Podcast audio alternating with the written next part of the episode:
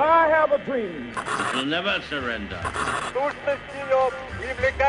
Soldados do Brasil. A luta da seleção.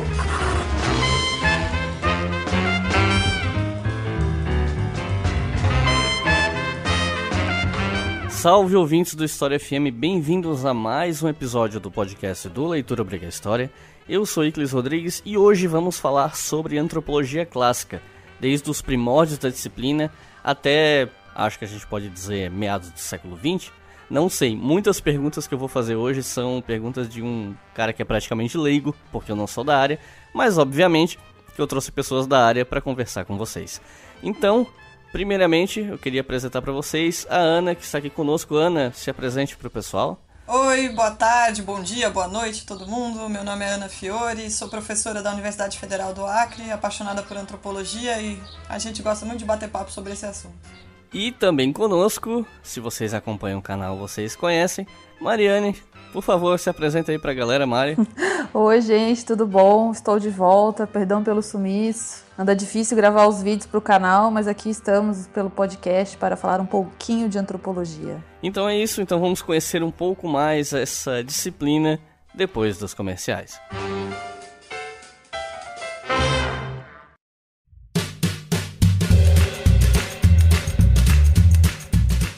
E aproveitando o papo, queria lembrar a vocês, faz muito tempo que eu não falo isso aqui no podcast, que nós temos uma loja, a Obriga Store, que fica dentro da Doppel Store. A Doppel Store é uma loja de principalmente camisetas, mas outros itens também com temáticas científicas. E as camisetas de ciências humanas, ou pelo menos a maioria delas, estão na nossa loja, a Obriga que fica dentro da Doppel Store. E inclusive, muito em breve a gente vai ter uma sétima camiseta. A estampa já está pronta, ainda não sei quando vai sair, tô tentando conversar com o Igor lá da Doppel Store para ver quando isso vai acontecer mas muito em breve. Eu espero que antes do Natal, para aqueles e aquelas de vocês que estão querendo comprar uma camiseta de Natal com temática de ciências humanas, terem uma nova opção além das seis que a gente já tem lá na loja. Então, se vocês querem camisetas com temática científica para o Natal, deem uma olhada no link que está aqui na descrição desse podcast ou acessem doppelstore.com.br.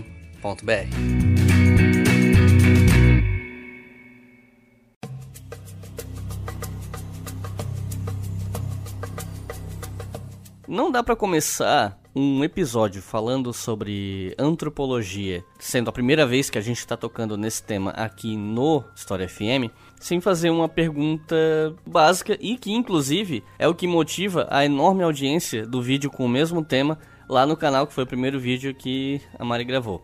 Afinal, o que é antropologia? Bom, ai, ai, ai. antropologia foi uma coisa que foi sendo criada, na verdade, né? Antropologia é uma disciplina, é, é, um campo de investigação científica que estuda, a gente pode falar que estuda cultura, pode falar que estuda as relações sociais, estuda o fenômeno humano de um ponto de vista bastante amplo. Como disciplina mesmo se estabeleceu no começo do século XIX, mas ela tem, assim, o que a gente fala do exercício do estranhamento, o exercício da alteridade, né? De tentar compreender outros modos de vida, outras culturas, outros modos de pensar e compreensão do mundo, que vem muito antes da antropologia se consolidar como um campo de conhecimento científico. É, a antropologia também, ela não surge isoladamente, né? Atualmente, se alguém quer fazer antropologia, apenas o curso de antropologia é, em nível superior, se não muito me engano, a gente tem cinco universidades que oferecem só a graduação em antropologia.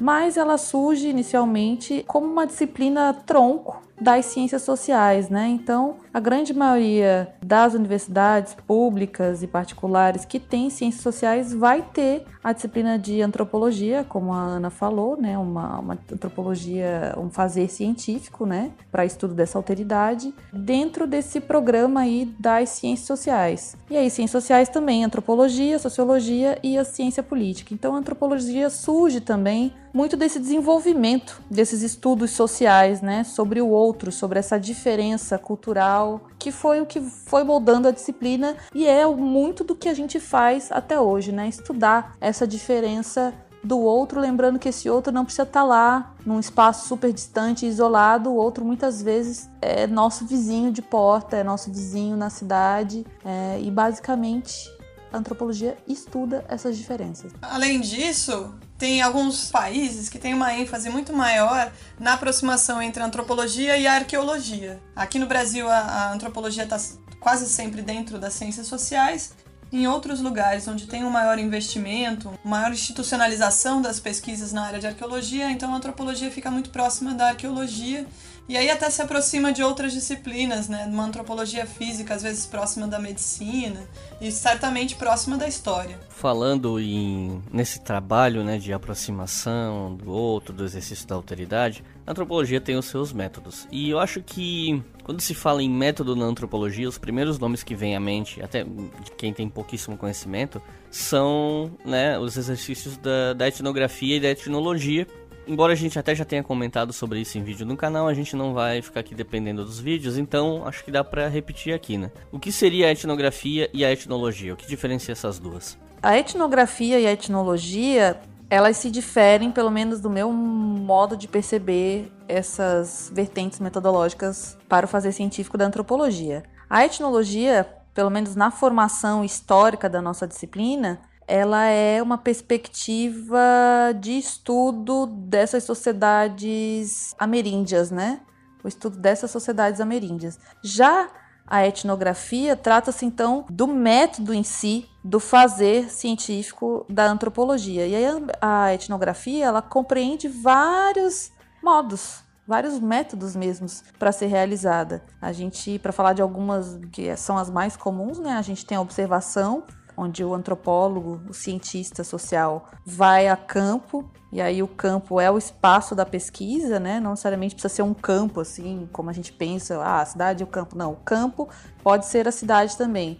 E faz essas observações com é, as populações nativas ou com os seus interlocutores, né? A etnografia pode ser observação participante, então além de observar, o pesquisador também se, se envolve ativamente é, nas atividades e no cotidiano dessas pessoas, desses interlocutores, né? A etnografia pode ser composta ainda pela escrita de um caderno de campo, onde esse pesquisador ou pesquisadora vai escrever todas as suas observações. É, a etnografia compõe ainda o uso de materiais audiovisuais, câmera, filmadora, fotográfica, para registro né, do que está sendo visto, vivido, ouvido. A etnografia compõe é, registros genealógicos de um grupo, a etnografia tem várias metodologias que a gente poderia utilizar. E a etnologia, como eu falei, a priori, ela é um, uma vertente do estudo da, da, antropologia que foca aí nessas populações é, ameríndias, né? Eu acho que é legal da gente pensar que etnografia, grafia, o registro, né, a escrita do, do étnico, do que é diferente da alteridade, ela tá para além de uma técnica. A gente pode pensar que existem muitas técnicas de coleta e de análise de dados. Tem técnicas para fazer entrevista, tem técnicas para fazer estudos com grupos, técnicas para fazer estudos de caso, para registro audiovisual, tem é, questionários, tem análise de survey, né, análises quantitativas, quando, por exemplo, quando a gente vê uma pesquisa de opinião ou pesquisa de intenção eleitoral, que é essas que o público em geral tem mais contato, tem, essas diferentes técnicas para coleta e para análise desses dados, ou seja, para receber informações e para interpretar essas formações. E tem os diferentes métodos, como a gente chama, que tem a ver também com as ferramentas teóricas. Quais são os conceitos pelos quais a gente vai interpretar esses dados a partir de uma determinada construção de visão de mundo. E a etnografia, ela é mais do que uma técnica, e ela também é mais do que um método, porque a etnografia, o estar lá tentando aprender um ponto de vista do outro, como é que o outro entende o mundo, traz também uma teoria. Né, que é uma teoria que é uma junção daquilo que a antropologia já sabe, das maneiras pelas quais a antropologia analisa, interpreta e compreende o mundo, e aquilo que os seus interlocutores né, vão trazer como a sua própria teoria. E aí a etnografia promove o um encontro dessas duas teorias e faz uma teoria artesanal, mais científica, daquela situação específica que está sendo estudada. É por isso que a etnografia ela dá à antropologia uma especificidade muito própria, né? Por isso que a antropologia é uma disciplina que tem características muito diferentes das outras. Tem uma definição de um antropólogo muito importante, que é o Claude Lévi-Strauss, que fala que a sociologia é a ciência social do observador, do, do próprio ocidental, né, do próprio acadêmico. Enquanto a antropologia é a ciência social do observado, é aquilo que os outros trazem como teoria e aquilo que a gente consegue entender da teoria deles a partir da nossa própria teoria. Quais foram as confluências que levaram para o surgimento da antropologia? Que saberes anteriores, que movimentos, que pensadores, o que que confluiu para se chegar à antropologia, assim, em linhas mais gerais? A antropologia ela tem uma pré-história, como a gente costuma brincar, né? Até porque relatos sobre esses outros, esses lugares distantes, com modos de vida muito estranhos, é, isso existe há muitos e muitos séculos, né? A gente consegue pensar até os cronistas da Grécia Antiga, né, os, os, filósofos. Então, Heródoto, por exemplo, tem histórias sobre esses povos que eram chamados na época de bárbaros pelos gregos. Até a bárbaro, que é uma das palavras que foi usada para descrever esses não ocidentais, esses outros, ela vem é, de uma definição grega daquele que é o estrangeiro, aquele que não vive na polis, na cidade. Aí estou invadindo um pouco seu campo, Iclis, da história. Relaxa. E não fala uma língua que nós entendemos, né? É, e que não vive no auge da considerada civilização da época, embora a palavra civilização também não seja dos gregos, estrito senso. Então esses outros povos que podiam viver como hordas, né? É, selvagens, sem nenhuma estrutura, ou como escravos de um grande déspota, né, como era o caso dos como os gregos percebiam um pouco os egípcios, esses eram os povos bárbaros. Então se tinham muitas histórias sobre isso. E aí ao longo né, da, da expansão romana, depois é, no, no período medieval, que tinham essas essas circulações de povos pelo Oriente Próximo, pelo norte da África, se chegavam a essas histórias dos viajantes. A gente pega, por exemplo, as, as jornadas do Marco Polo, contando sua vi viagem para o Oriente Distante. Tudo isso foi assim construindo um certo repertório imaginário do que, que era esse mundo para além do conhecido. E conforme se está tendo uma penetração maior no Oriente, na África e na, no Novo Mundo, né, nas Américas, quando começa o período de ocupação colonial, começa a ter também os relatos dos viajantes. E aí, esses relatos, eles chamam a atenção de dois grandes campos de produção do conhecimento que ainda não é científico, mas assim, escolar, né, dos estudiosos, que são os campos da teologia e da filosofia. Então, quem são esses outros, né? Será que eles são humanos tal como nós? Será que eles têm alma? Será que eles têm consciência e razão? E aí a teologia e a filosofia, elas tentaram responder a essas perguntas a partir de diferentes caminhos. E um pouco dessa discussão é o que semeou o cenário intelectual para que a antropologia surgisse, tentando sistematizar isso como um conhecimento científico. E tudo isso que você está falando sobre a alteridade na história é uma coisa que a gente, na, né, na história, sente muito porque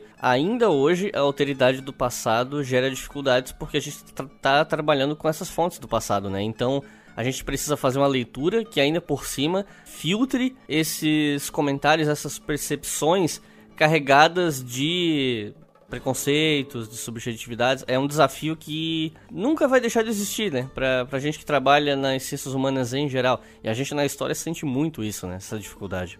Bem, a subjetividade, como você falou, Iclis, ela existe em todos os trabalhos das ciências humanas, sem muitas exceções. E o bacana da gente saber como é que a antropologia começa, como a Ana explicou, é a gente fazer essa autocrítica, que hoje em dia ela é bastante forte, né, para a antropologia, que é uma perspectiva pós-colonial, para que a gente possa voltar a esses lugares iniciais de estudo da antropologia e pensando que a antropologia nasce, como a Ana falou, desse processo de expansão e colonização, e a gente sabe quais são as relações de poder que estão nesse processo de colonização, né?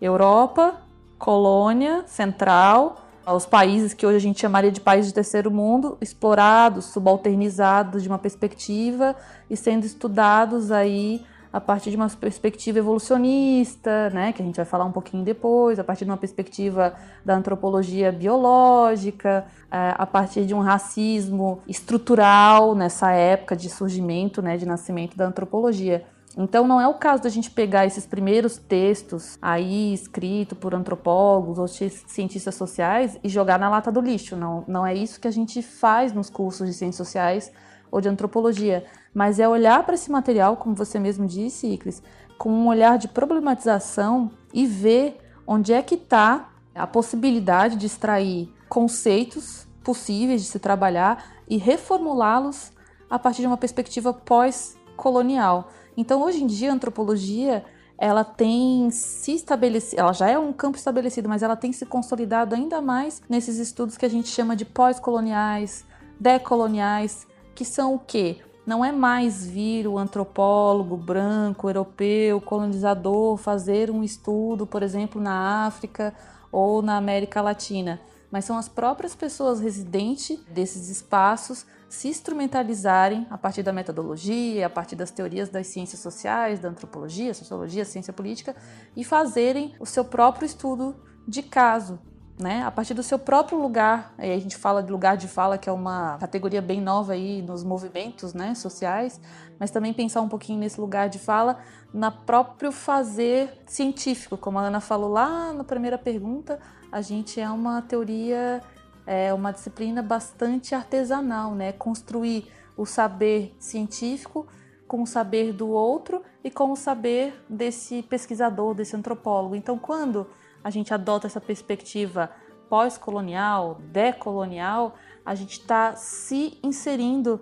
dentro dessa história, e aí história no sentido de história mesmo, do fazer dessa disciplina, né? Tentando desmistificar muitas das coisas que foram escritas aí sobre tem alma, não tem alma, é bárbara, é selvagem, que foram feitos aí no começo da disciplina como um todo. E falando em começo da disciplina, acho que a gente pode voltar um pouco no tempo para falar sobre esse, aí sim, estabelecimento da, da antropologia como disciplina, acredito eu, se eu não estiver falando bobagem, fim do século XVIII, começo do século XIX, certo? Como foi esse começo, assim? Como é que a antropologia começou como disciplina stricto senso? Olha, vai muito do que a gente já está conversando aqui, né? Eu acho que o bom do podcast é que uma pergunta vai encadeando a outra e às vezes a gente já vai respondendo antes uma pergunta que vai ser feita depois. A disciplina começa então com essas expedições coloniais, né? Tem uma que é super famosa, que se chama a Expedição da Cardibut. Tem um, um livro chamado África de Fantasma,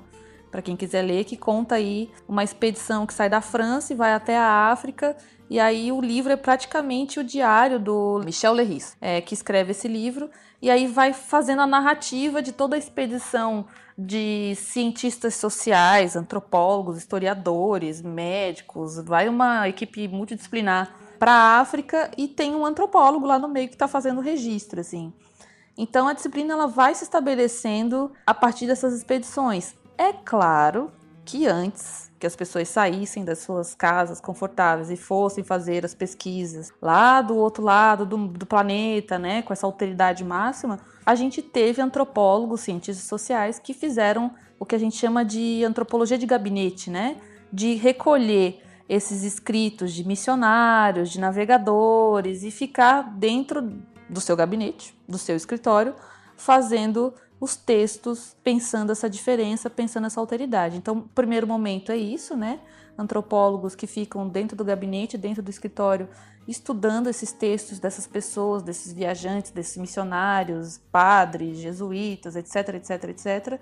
E depois a gente tem essas expedições antropológicas, né? Essas expedições e aí de novo, né, coloniais e colonizadoras que vão até os lugares e fazem é, estudos, levantamentos de estudo sobre essa diferença e sobre essa alteridade.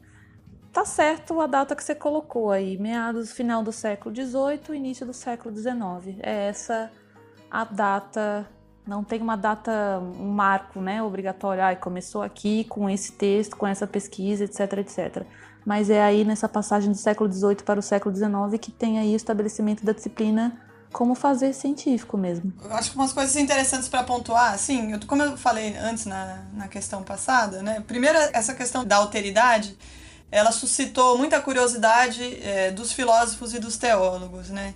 Então, quando a gente situa nessa data do final do 18 do 19, já vem de uma discussão desde o século XVII que pega os chamados filósofos contratualistas, o Hobbes, o Locke e o Rousseau, que estão tentando é, explicar a fundação da organização política, do governo, do Estado, da sociedade europeia.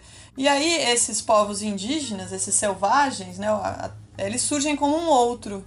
Eles surgem como um reflexo contrário do que eles estão tentando trazer como uma fundamentação histórica para a origem das sociedades europeias que eles conheciam. Começa, inclusive, a ter algumas pessoas que vêm das Américas e são trazidas para a Europa e eles acabam sendo uma espécie de espécime dos selvagens que ficam sendo, sendo vistos lá.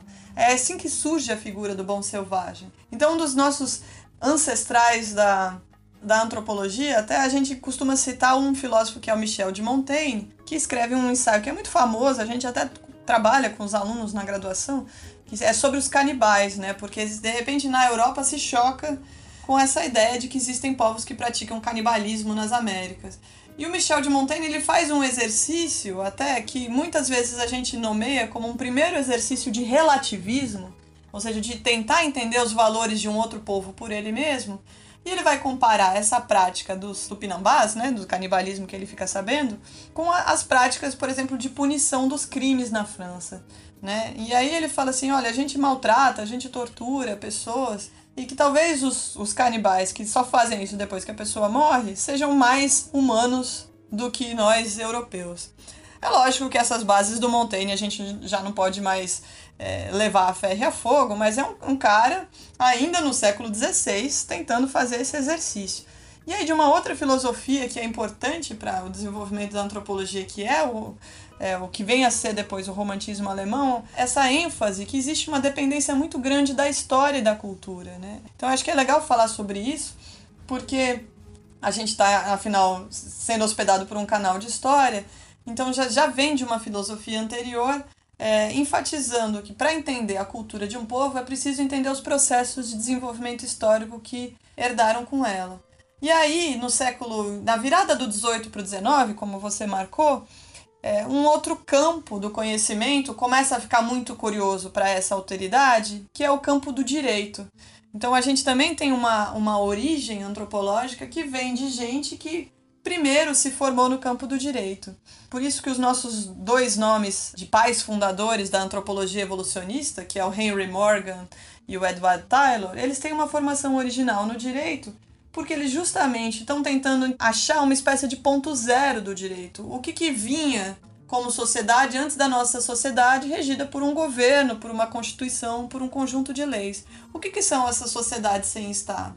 Né? E aí eles tentaram é, pegar essas sociedades indígenas, sociedades primitivas, como eles chamavam, e fazer uma equiparação, uma equivalência dessas sociedades com o que tinha acontecido na Europa antiga. Né? Então, como se essas sociedades contemporâneas, aborígenes australianas, as sociedades africanas, as sociedades indígenas americanas, fossem ancestrais vivos dos europeus. E aí que eles criaram a teoria evolucionista. Inclusive, acho que a gente já pode até começar a falar sobre essa antropologia evolucionista, né? Sobre. aprofundar um pouco mais sobre ela e tal. A gente até. É outro tema que a gente também tem vídeo no canal, mas podemos falar um pouco sobre ela.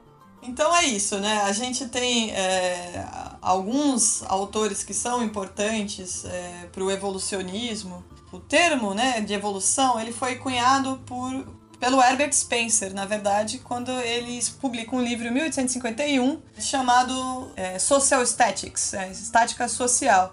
E a gente às vezes é, aproxima a teoria evolucionista na antropologia do evolucionismo do Darwin, mas esse termo entrou nas ciências sociais é, pelo Spencer, que era um positivista, antes do uso pelo Darwin. O Spencer tinha uma seguinte tese, né, que é, todas as coisas no universo elas iam do mais simples para o mais complexo.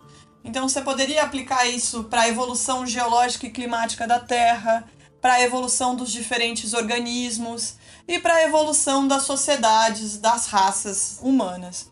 Então, é, o Spencer tinha um texto lá chamado Progresso, Sua Lei e Causa, e ele tentava explicar como é que as coisas iam evoluindo do mais simples para o mais complexo. E aí os intelectuais da época, né, os pensadores da época, olharam para essas sociedades primitivas, para essas sociedades indígenas, que eles chamavam de primitivas, de selvagens e de bárbaras, consideraram que elas eram sociedades mais simples do que as sociedades da Europa e que, portanto, elas deveriam estar num estágio anterior. E aí eles tinham que responder uma série de coisas, né? Existia uma série de polêmicas na época.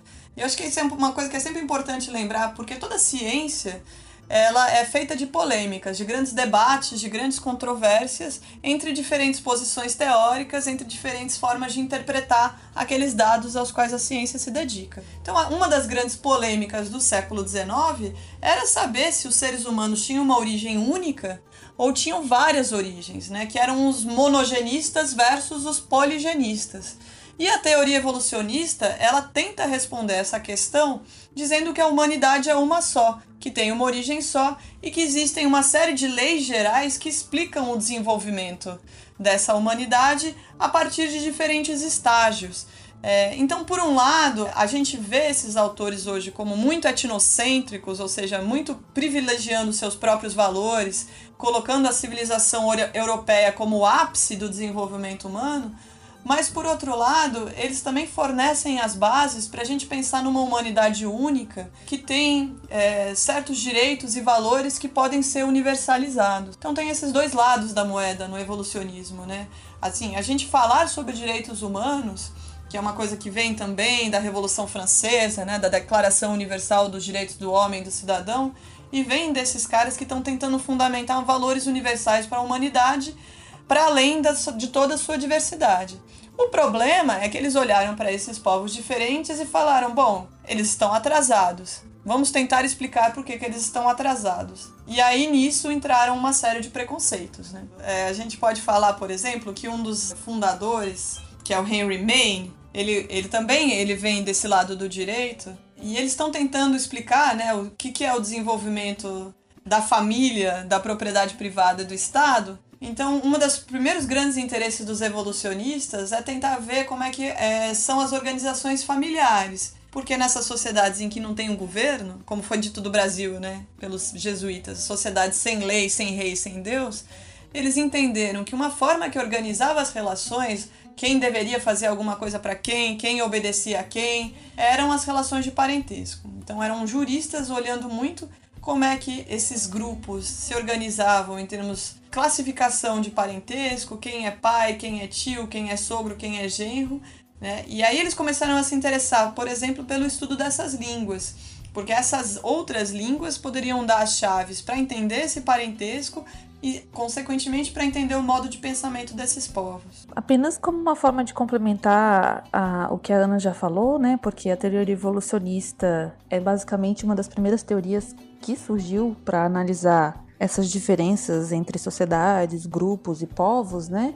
A gente tem aí essa teoria também muito baseada numa questão biológica, né? E aí a gente chega em alguns momentos ao longo dos cursos de ciências sociais até falar aí de teoria de evolução das espécies do Charles Darwin. É claro que ela não é a principal teoria utilizada para explicar ou para fundar essas diferenças, né, sociais, mas essa teoria da evolução, ela surge aí como uma inspiração, vamos dizer, para que esses autores aí, Lewis Morgan, o Fraser, o Tyler, que são os principais autores que a gente estuda sobre a teoria evolucionista, façam, né, as suas análises. Então, para a teoria evolucionista, como a Ana já falou, havia-se a noção de que a humanidade e a história dessa humanidade, ela servia, ela seguia, desculpa, uma linha, era linear e progressiva, e que os homens e aí homens no sentido de humanidade, estariam divididas em três grandes períodos. E quem fala desses três grandes períodos é o Morgan,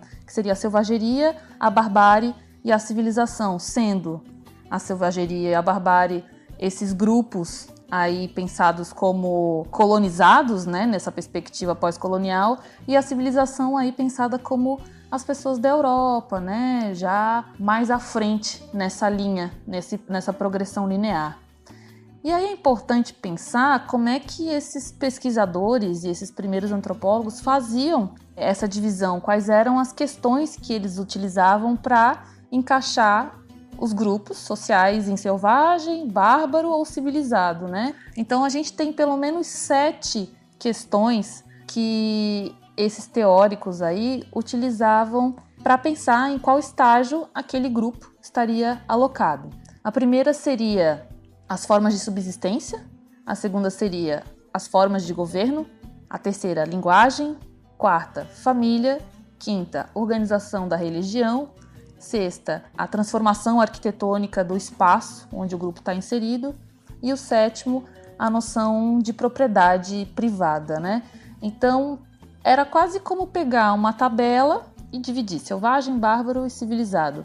Como é que era a linguagem? Primitiva, rudimentar, tinha escrita, não tinha. Como é que era a família? Matrilinear, patrilinear, composta de que maneira? Religião, organizada, e aí organizada entre aspas, né? Desorganizada, monoteísta, politeísta, eu me lembro que existia em algum dos textos de graduação, acho que era o do Morgan também, que tinha até uma tabela onde a gente olhava assim, ah, modos de instrumento para plantio e caça. Ah, tem machadinha. Se tem machadinha, tá mais para barbárie do que para selvagem. Ah, tem, sabe como fazer fogo. Ah, tá mais para civilização do que para selvageria. Então eram sim elementos muito simples, né, que se utilizava para poder designar essas pessoas nessas três fases, né, de selvagem, bárbaro ou civilizado. Então, na passagem, por exemplo, da selvageria, segundo esses autores, né, ela se dá com o surgimento da, e aí eles estão usando o conceito de raça, né, de raça humana, até o momento em que se descobre o fogo, chegando ao fim na invenção do arco e da flecha. Então, os primeiros instrumentos para manutenção da subsistência. A barbárie, que seria a próxima fase, teria então a invenção da arte, da cerâmica, como uma espécie de estímulo mental. Então não era mais aquela questão da selvageria, da busca imediata por alimento, mas tinha então a contemplação, o fazer a arte, a tapeçaria, né? Construção de tijolos, a lida manual aí com os elementos da natureza, né? O barro, a palha. E por fim, para a próxima passagem para a civilização, segundo esses autores, seria o processo de trabalhar com os minérios, né, para poder então fazer as ferramentas de metal. A civilização, como eu já disse no começo, seria então esse momento onde o homem não está mais só preocupado em relação à sua subsistência, mas consegue também fazer essa contemplação, essa, esse trabalho manual da arte, do uso das ferramentas, e estabelece um sistema de religião com símbolos e significados e histórias, né? E com a invenção do alfabeto fonético e uso da escrita. Então era muito simples, simplista, apesar da Ana falar que tem pontos positivos e tem pontos negativos, era uma forma muito simplista de analisar as diferenças humanas colocando todos os grupos dentro de uma linha de pensamento único, né? Ou seja, estamos todos no ponto A, todos chegaremos ao ponto Z em diferentes momentos ou não. No meu na minha percepção muito particular e individual, esse tipo de teoria ela legitimou determinados tipos de subordinação desses povos aí pensados como selvagens ou bárbaros, né? Por parte desses outros povos que se pensavam como extremamente civilizados. Então é uma teoria, não sei, a Ana pode até me corrigir depois, eu acho que raramente se usa essa teoria hoje na antropologia mais atual, mais contemporânea, para realizar quaisquer tipos de estudo de sociedades, né? Mas ela foi muito difundida e divulgada aí é, nesse começo da antropologia. Eu acho que é, o que é interessante pensar é o seguinte, que essa teoria, ela funda um mito, né? Ela funda um mito da sociedade primitiva. Quem diz isso é um historiador da, da antropologia, que é o Adam Cooper. Então, ela é uma ciência, mas na verdade ela é uma ciência com bases equivocadas, né? Tanto é que toda a antropologia que veio depois veio para criticar aquilo que eles estabeleceram como seu método comparativo, né, de comparar um machadinho com outro machadinho, uma máscara com outra máscara, sem pensar qual era a finalidade daquele instrumento, qual era o, o, significado cultural daquilo, sem pensar naquilo integrado à própria cultura, como se fosse possível separar esses elementos, botar nas caixinhas, e eles faziam isso literalmente, porque eles faziam isso nas exibições de museus, né? E isso fundou o mito de uma sociedade primitiva que seria mais atrasada, menos humana, que deveria ser tutelada, que deveria ou ser conduzida para a civilização, ou que jamais poderia se civilizar e por isso precisaria ser dominada. Então teve uma série de finalidades políticas, ideológicas, fundamentando a escravidão, fundamentando o racismo científico, fundamentando um certo nacionalismo. Então ela causou uma série de impactos que foram muito danosos do ponto de vista político para essas populações que eram objeto de estudo. Mas é que as coisas elas sempre têm uma, um outro lado que é um lado da resistência, né? Embora a gente apresente é, os evolucionistas como grandes antropólogos de gabinete, o próprio Henry Morgan ele fez pesquisa de campo, né, entre os iroqueses né, norte-americanos e um pouco do contato que ele teve com esses nativos fez com que ele se engajasse nos escritórios de assuntos indígenas é, nos Estados Unidos na época e militasse um pouco por direitos à terra desses povos. E treinando assistentes indígenas para coletar dados de campo para ele, ele fundou também uma tradição nos Estados Unidos de se ter os primeiros antropólogos indígenas. Então, hoje em dia, é um assunto que a gente discute muito, né? Os, os, índios na universidade, né? Como é que faz uma antropologia do ponto de vista indígena.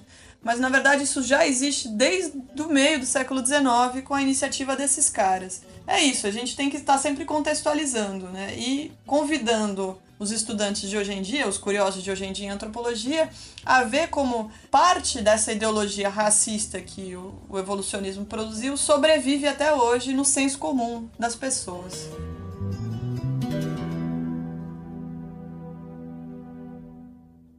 Você está ouvindo o História FM.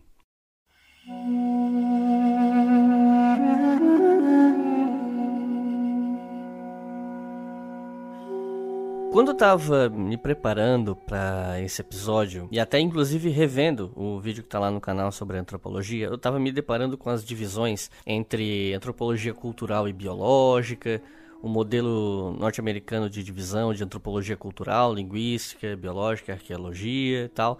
E aí eu fiquei pensando, porque existe muita crítica vinda de fora das ciências humanas com relação a uma, uma ideia de que as ciências humanas pensam muitas coisas a partir de, de cultura, de construção social, etc, etc. É um debate que até não cabe muito aqui, porque senão a gente vai mudar de assunto. Mas eu pensei muito nessa coisa assim, da, quando você pensa em antropologia numa divisão entre biologia e cultura, e pensando nesse viés evolucionista, eu fiquei com a impressão, e aí a minha pergunta é essa, né, para saber se, eu, se a minha impressão tem alguma base de fundamento, de que nesse primeiro momento existe um foco muito mais forte na, na biologia e que o foco no, na cultura ele começa a ganhar mais força, talvez do fim do século XIX, começo do XX, se encaminhando para um, um, culturalismo, não sei se dá para chamar assim. Faz sentido isso? De fato, a antropologia começou a dar mais é, atenção para as particularidades da cultura, é, não vou dizer tardiamente, porque faz tempo, né? Mas foi uma coisa que foi chegando aos poucos?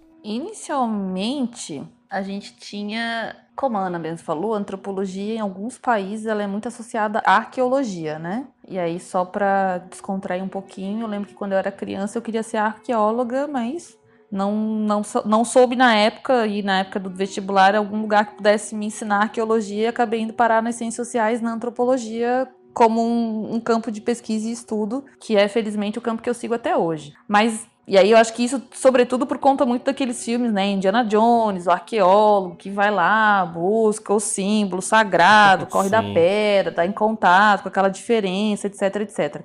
Então, em países, eu acho que sobretudo nos Estados Unidos, a gente tem essa associação da antropologia com a arqueologia e a gente também tem essa associação da antropologia com essas questões mais biológicas. A gente terminou o bloco passado falando sobre antropologia evolucionista e para além das medições, e aí eu acho que entra um pouquinho aí de antropologia forense quando a gente vai falar de antropologia é, biológica, que era aquele esquema de medição de crânios, um crânio menor, um crânio maior, ah, um crânio Sim, mais X é de uma pessoa mais, é, um crânio mais X de um grupo tal é mais propenso a determinadas ações de criminalidade, etc. Então, e aí até hoje a gente tem tem uma série recente, eu não lembro o nome, que pensava aí nessa questão da antropologia forense, que é super bacana, que é estudar esses aspectos, aspectos biológicos, e aí, quando a gente está falando biológicos, é do corpo mesmo, né? Do corpo desses indivíduos, que trazem alguns traços. Eu acho que o grande problema dessa questão da antropologia com a biologia, e é claro que nem tudo são problemas, como a Ana lembrou, a gente também, a gente tem que saber fazer a separação e levantar o que há de positivo, né?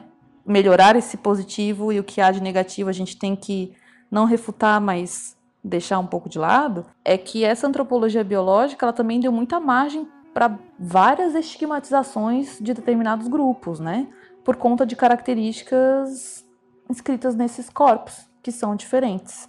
Então, eu sei que na, nos Estados Unidos, particularmente, a gente ainda tem muito dessa antropologia voltada aí para os resgates arqueológicos. No Brasil, a gente também tem faculdade de arqueologia, né, cursos de arqueologia que pensam antropologia também. Não, acho que não há como fazer um e não pensar o outro, né? E a gente também tem essa questão aí da antropologia linguística, né? Que também é um, um outro caminho da antropologia que vai estudar essas diferenças humanas a partir da, do papel das línguas e das faculdades linguísticas desses sujeitos, né? Então a gente tem vários espaços aí onde a gente consegue pensar a antropologia que nem tudo é só divisão cultural ou socialmente construído, né? A gente gosta muito de falar, ah, isso aí é socialmente construído. Mas isso quer dizer exatamente o quê? Né? Parece assim um bordão quase de estudante de humana. Não, mas isso aqui é uma construção social. Tá, beleza, é uma construção social, mas vamos olhar ali para a parte da linguística, vamos olhar ali a parte da, da história desse povo, quem escreveu a história, como foi escrita essa história, qual é o viés que está sendo colocado, quais foram as análises biológicas que influenciaram para a consolidação de determinados paradigmas, né? A gente sabe, e aí hoje aqui no Brasil a gente não trabalha com antropologia biológica, mas a gente sabe que a biologia ela está presente até hoje em determinados estudos da antropologia, por exemplo, quando a gente vai pensar nos estudos de gênero numa perspectiva social, a gente não pode deixar de ler teóricos aí que vão estar tá falando sobre a predominância da biologia nas diferenças culturais e sociais entre homens e mulheres. E tem teóricos que falam isso de uma perspectiva biológica e social. Então a gente tem aí essa biologia falando muito alto, eu acho que, que, que nessa escola norte-americana, né, ou algumas vertentes da escola norte-americana das ciências sociais, da antropologia especificamente, mas no Brasil eu não vejo, ou pelo menos não de forma tão predominante dessa questão, dessa perspectiva biológica. Agora, da antropologia linguística, da história da antropologia ou antropologia histórica, a gente tem bastante. A gente tem a diferença também entre antropologia social e antropologia cultural. A maioria dos nossos cursos de pós-graduação ou mesmo de graduação em antropologia é em antropologia social, não cultural. Então a gente tem uma diferença entre essas duas áreas. E eu já não lembro mais qual foi a pergunta que tu fez. Na verdade, o que eu queria saber é se, assim, me parece que essa antropologia evolucionista do século XIX tem uma carga muito forte de determinismo e eu fiquei com a impressão, quando eu estava lendo para preparar o episódio, de que é no começo do século XX que o. Não sei se eu posso chamar de culturalismo, mas vou chamar assim por enquanto, até que vocês me corrijam. Que o culturalismo ganha mais força. Faz sentido isso ou eu, foi uma impressão errada minha? Eu acho que a gente pode responder a sua, sua pergunta é, com dois personagens-chave. Um, ainda no campo do evolucionismo, que é um antropólogo italiano chamado Cesare Lombroso. E o outro é um antropólogo judeu-alemão, mais radicado nos Estados Unidos, que é o pai do culturalismo que você está falando, que é o Franz Boas. Eu acho que a gente poderia pegar outros personagens, mas esses dois eles fornecem um contraste muito didático para a gente. O Cesare Lombroso, ele era médico de formação. A maior parte dos evolucionistas vem dos estudos do direito ou da filosofia da teologia. O Lombroso ele era médico, né? Então ele era muito interessado nas diferenças dos corpos. Se a maior parte dos evolucionistas estava tentando explicar essa linha de evolução progressiva da humanidade, principalmente pensando em cultura material, em tecnologia, em formas de organização política, o Lombroso ele foi fundo na questão da diferença biológica das raças e ele pegou uma série de estudiosos da época que estavam comparando os tipos humanos, medindo seus corpos, né? principalmente medindo seus crânios, mas é, medindo tamanho do nariz, formato dos lábios, formato do pé, uma série de sinais corporais que eram muito arbitrários, né? Eram muito, tinham muito a ver com as escolhas da própria pessoa que estava medindo, para tentar mostrar como algumas pessoas, alguns indivíduos e de uma maneira mais ampla algumas raças tinham sinais ainda de animalidade, né? O que ele chamava de atavismo aquilo que era antigo e que tinha permanecido e que tornava aquela pessoa menos evoluída e, portanto, menos apta a se integrar à sociedade. E o Lombroso, ele estava achando que ele estava fazendo ciência. Então, ele funda uma escola de antropologia criminal, a chamada Escola de Direito Positivo, para tentar criar bases científicas para explicar o comportamento criminoso. Então, ele foi medir corpos e cabeças e expressões faciais de pessoas que tinham cometido delitos né, na sua época, para tentar dizer que aquelas pessoas que tinham cometido crimes elas tinham cometido crimes por causa de impulsos animalescos que elas tinham e que elas não tinham muita condição de controlar. Então, isso vai muito contra as teorias, inclusive criminalísticas da época, que eram enfatizando o livre-arbítrio. Se uma pessoa comete uma infração, um delito, um crime, é porque ela decidiu fazer isso. O Lombroso vai dizer que o que faz as pessoas serem criminosas, em algumas pessoas, né, em 40% dos casos, ele vai dizer, são questões biológicas. Então, isso serviu para criminalizar as raças não brancas, serviu para criminalizar as classes populares, porque nos corpos dos proletários, né, nos corpos dos trabalhadores também eram identificados com mais frequência certos traços que seriam traços criminosos, serviu para criminalizar mulheres. Então, o Lombroso, às vezes, a gente elege como nosso grande vilão da antropologia, porque ele pegou uma ideia de evolucionismo que poderia levar a muitos desdobramentos e ele usou para tentar defender o máximo possível que a raça branca e o homem branco europeu era superior e que as outras raças elas tinham que ser controladas e no limite elas ofereciam riscos porque elas tinham tendências criminosas. Então, é, o que ele defendeu sustentou uma série de políticas de eugenia, de tentar purificação e melhoria de raças. E o Lombroso teve uma grande influência no Brasil, nas primeiras escolas de direito e medicina no Brasil fundadas no século XIX. Então, figuras como Arthur Ramos ou Nina Rodrigues eh, se basearam muito na teoria lombrosiana e influenciaram políticas aqui no Brasil, por exemplo, de estímulo à migração europeia, porque a gente precisaria melhorar e purificar a raça brasileira para que o nosso país pudesse progredir. Então, ele tem essa relação com uma antropologia biológica, digamos assim.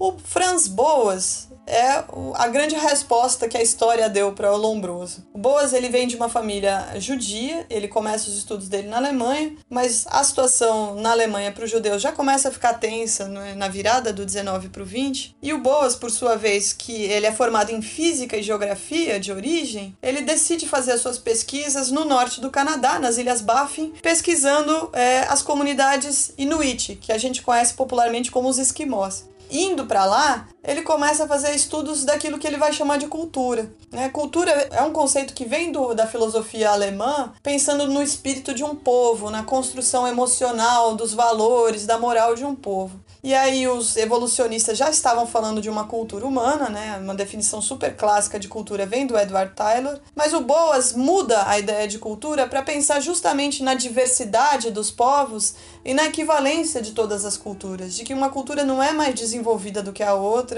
que uma cultura não é mais valiosa do que a outra.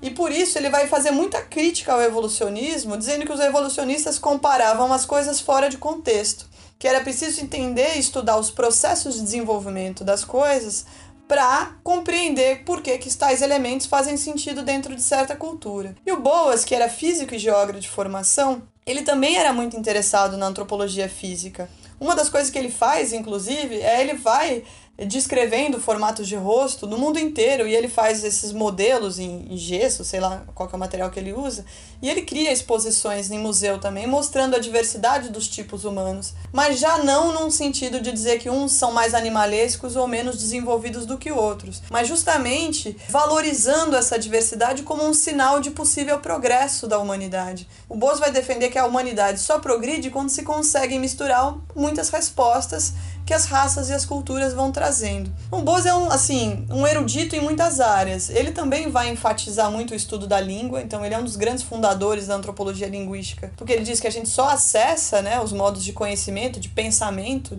de um povo com uma compreensão profunda da língua. Ele passa muito tempo morando com os esquimós. Depois ele vai para outra costa, da costa do Pacífico, da América do Norte, na fronteira dos Estados Unidos com o Canadá para morar entre os Kwakiutl, e ele também aprende a língua dos Kwakiutl. É, ele, para pensar nos processos de desenvolvimento desses elementos culturais que ele está interessado, desses traços culturais, ele valoriza a história e a arqueologia, até porque a história e a arqueologia ajudam a explicar a difusão de certos costumes, né? Espalhar um costume de uma cultura para a cultura vizinha, para a tribo vizinha, e, sobretudo, o trabalho de campo etnográfico. Boas é um dos primeiros antropólogos que passa muito tempo fazendo trabalho de campo etnográfico, registrando diários de campo. Ele ainda consegue captar algumas imagens, né? É bem no começo da fotografia, enquanto uma tecnologia disponível. Os Boas faz umas primeiras imagens dos esquimós na época. E ele funda toda uma escola que vem a ser conhecida como a Escola Culturalista de Antropologia nos Estados Unidos, porque depois ele não consegue mais voltar para a Alemanha porque tem a ascensão do nazismo lá. Então ele vai discutir muito a questão da raça no contexto da ascensão do nazismo na Alemanha e da perseguição aos judeus, e no contexto dos Estados Unidos, onde ainda está rolando uma grande segregação racial entre brancos e negros e uma enorme preocupação com esses imigrantes estrangeiros chegando de várias partes do mundo e se misturando com as populações populações nas cidades. Então se tinha uma grande questão política nos Estados Unidos sobre miscigenação que o Boas e seus alunos vão responder. Eu acho que o bacana de trazer o Lombroso para a discussão dessa questão do tipificação do, do, do criminoso nato é que a gente pensa aí, ah, esse cara fez aí essa teoria no século XIX, né, etc, etc, etc, já foi refutada, mas quando a gente vê ainda, e aqui no Brasil bem recorrente, casos e casos de homicídio praticado pelo Estado em pessoas que têm a suposta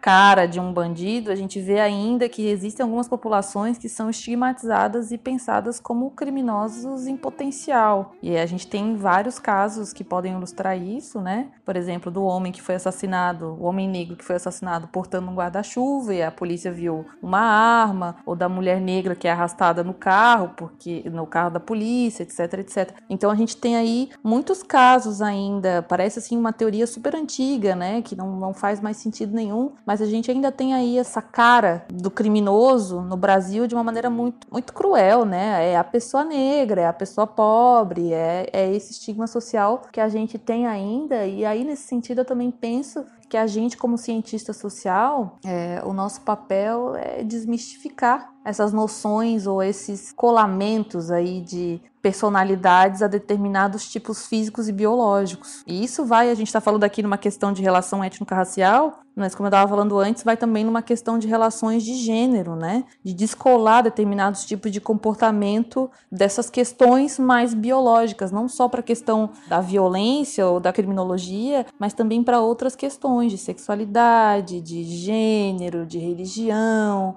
Inclusive, foi uma coisa que já foi mencionada aqui, que eu acho que não custa reforçar. Infelizmente, o senso comum em relação a questões que competem à antropologia ainda está extremamente preso a concepções evolucionistas do século XIX, né? Muita coisa. Então, isso é uma dificuldade que imagino que seja um dos grandes desafios para quem é da, das ciências humanas como um todo, mas principalmente para vocês, né? A gente estava conversando em off sobre os alunos do Franz Boas terem fundado, entre aspas, fundado uma corrente, uma escola de cultura e personalidade. Como eu não conheço, cabe a pergunta: o que seria isso? Bom, é, o Franz Boas, ele era assim um, um, como eu falei, um erudito, né? Um especialista em muitas áreas diferentes, como só a virada do século XIX para o XX produziu. Acho que hoje em dia não tem tem alguém que é tão versado em tantas áreas diferentes como se tinham alguns desses personagens daquela época, né? Boas, é, ele viveu muito, ele morreu com 84 anos e ele formou gerações de antropólogos nos Estados Unidos, né? Na Universidade de Columbia, onde ele dava aula. Um deles, por exemplo, é o Alfred Kreber, que é pai da Ursula Kreber Legan, que é uma grande escritora de ficção científica feminista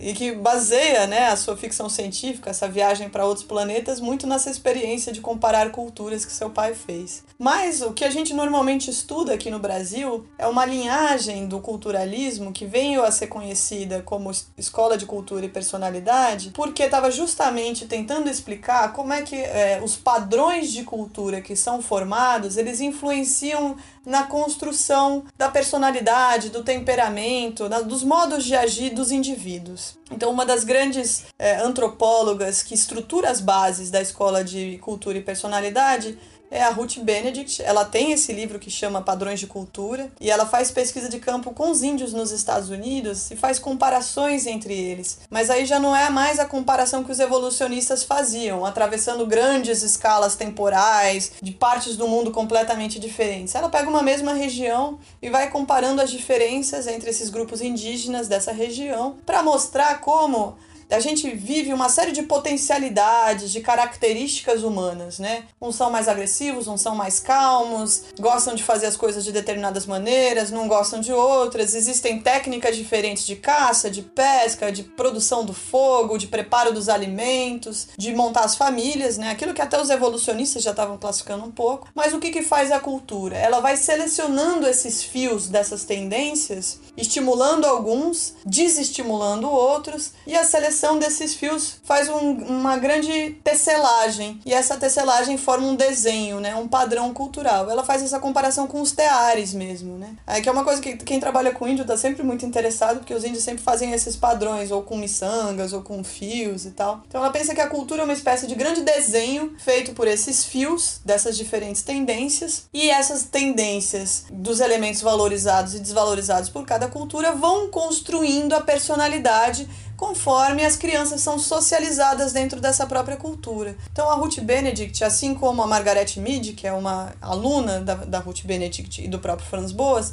elas acabam fazendo uma antropologia que presta muita atenção com os processos de infância e adolescência das diferentes sociedades, porque ela quer ver justamente como é que as crianças vão sendo enculturadas, né? Como é que elas vão aprendendo a viver dentro da sua própria cultura. Porque o antropólogo ele aprende uma cultura diferente do que uma criança, né? Uma criança cresce na sua cultura. O antropólogo também cresce na própria cultura e vai aprender outras culturas, mas ele já não é mais criança, então ele já vai aprender outras culturas a partir da sua própria cultura. Por isso que elas gostam muito de olhar para as crianças. E a Ruth Benedict escreve esse, esse livro que a gente costuma trabalhar, que é o Padrões de Cultura. E a Margaret Mead, ela não quer fazer pesquisa nos Estados Unidos, então ela viaja até a Oceania, nas ilhas lá da Melanésia, Papua Nova Guiné, Samoa, e ela vai fazer pesquisas com as crianças e os adolescentes lá. E ela é, que escreve um livro que é um livro fundamental para a antropologia que depois vai pensar questões de sexo, gênero e sexualidade, que é um livro chamado Sexo e Temperamento, em que ela pega três povos que moram muito próximos, né, em Papua Nova Guiné, na parte norte da, da ilha, e vai comparar como aquilo que é, a gente considera que é naturalmente masculino e naturalmente feminino nas sociedades europeias, americanas e aqui no Brasil, lá funciona de outro jeito. Então a, a oposição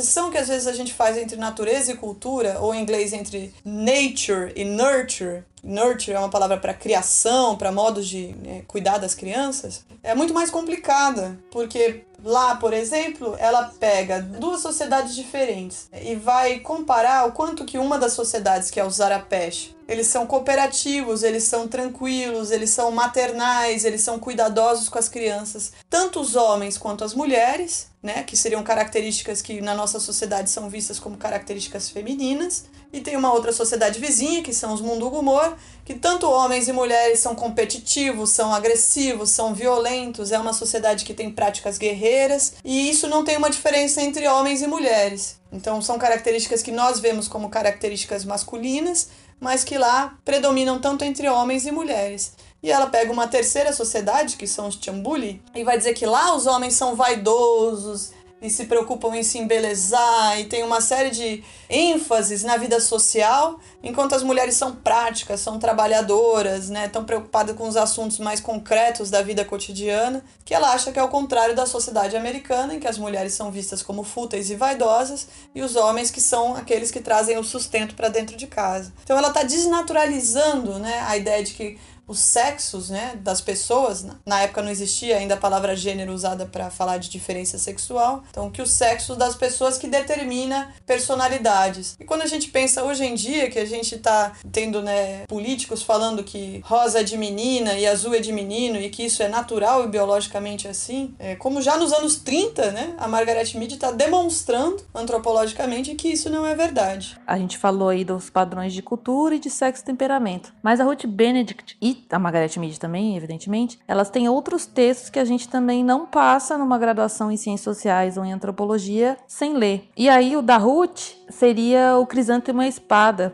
que é um texto muito bonito sobre a cultura japonesa, né? Quais são as especificidades da cultura japonesa. E esse texto, ele sofre até hoje, penso eu, muitas críticas em relação ao modo como ele foi feito e também em relação à época em que ele foi realizado. Ele é um texto, então, como eu falei, que traz várias particularidades dessa cultura japonesa e ele foi escrito no momento em que o país onde a Ruth Bennett estava, Estados Unidos da América, estava em processo de conflito com o Japão. Então a Ruth não faz aquela etnografia que a gente falou lá no primeiro bloco, considerada mais tradicional, várias aspas aí nesse tradicional, de ir até a localidade, estudar aquela população, aquele grupo e fazer essa antropologia mediada entre o conhecimento local e o conhecimento teórico do antropólogo. Ela faz esse texto e esse estudo a partir de filmes, a partir de livros, né? Ela faz aquela antropologia de gabinete e esse texto, infelizmente, serve ao governo dos Estados Unidos também como uma forma de legitimação para a continuidade desse conflito, né? Então a gente tem muita crítica até hoje em relação a esse texto da Ruth, mas que de certa maneira não perde a sua validade teórica ou mesmo analítica. E esse texto, o outro livro da Margaret Mead, que é maravilhoso, eu acho ele inclusive muito mais interessante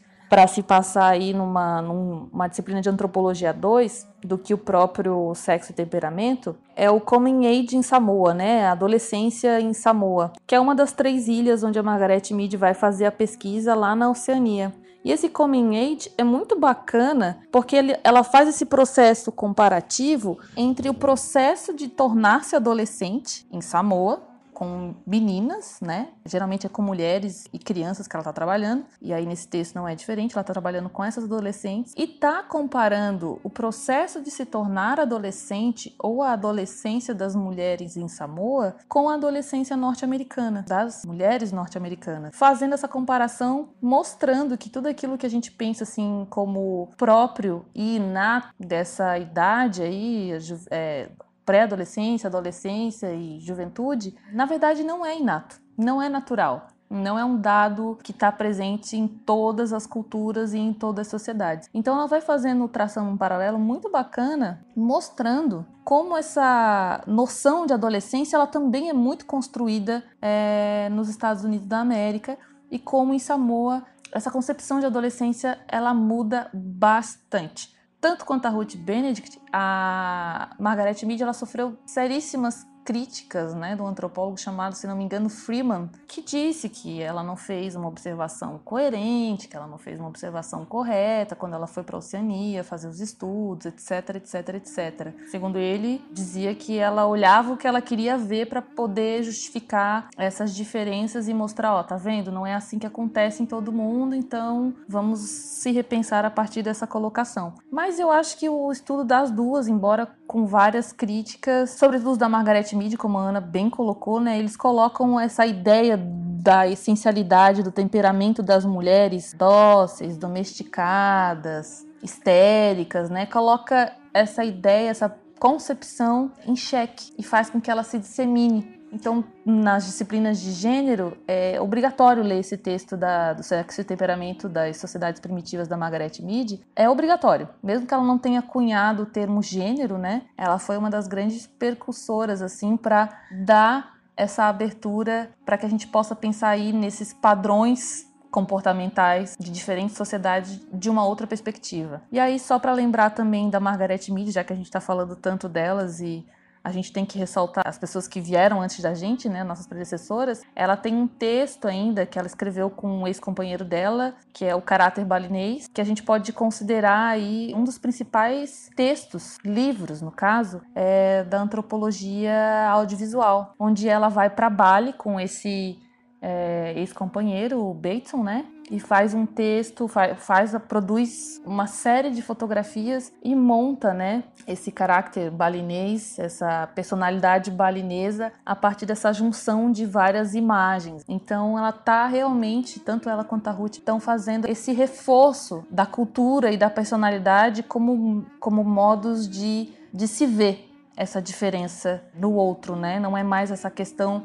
do evolucionismo e sim a questão da cultura diferente que vai moldando a personalidade, que essas personalidades elas não estão numa linha, numa linearidade, elas são diferentes de acordo com o meio social onde as pessoas estão inseridas. E por falar em Bateson, que ele eu acho que é um personagem que também é muito interessante de mencionar, ainda que rapidamente, Bateson ele é o terceiro marido né, da, da Margaret Mead, e eles se conheceram em campo, né? Ela tava com outro marido dela, depois ela largou do, do marido número 2 para ficar com o Bateson. E largou do Bateson para ficar com a Ruth?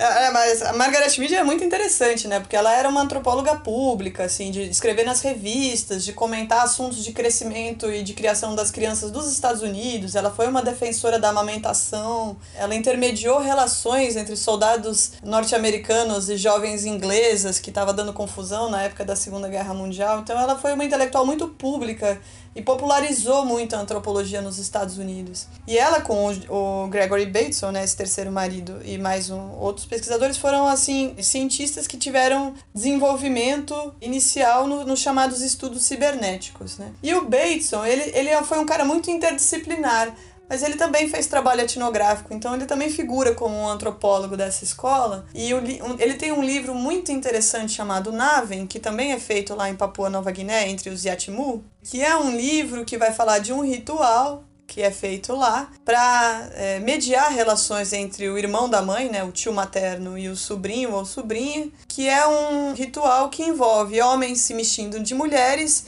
e mulheres se vestindo de homens, que parecia um ritual muito esquisito, né, para os ocidentais. Essa travestilidade, digamos assim, ela é feita num determinado contexto, ela não necessariamente tem a ver com, com o que a gente chama hoje de identidade de gênero ou orientação sexual, mas que na verdade deu pistas para a gente entender que a noção de gênero como uma divisão entre fixa, né, entre tal pessoa é homem, tal pessoa é mulher, em povos não ocidentais pode ser muito diferente. Que lá as pessoas são compostas de partes masculinas e partes femininas e que algumas delas vêm à tona em determinado momento e ficam ocultas em outro momento. Esse texto Navin, ele também é um grande texto para os estudos de gênero e sexualidade, justamente para desconstruir esses pares binários que a gente opera no Ocidente entre homem, mulher, masculino e feminino dizendo que lá existem muitas formas de gênero e de sexualidade aparecendo nesses diferentes contextos etnográficos. Quando a gente está falando desse culturalismo boasiano, a gente está falando sobre pessoas que fizeram pesquisas com sociedades outras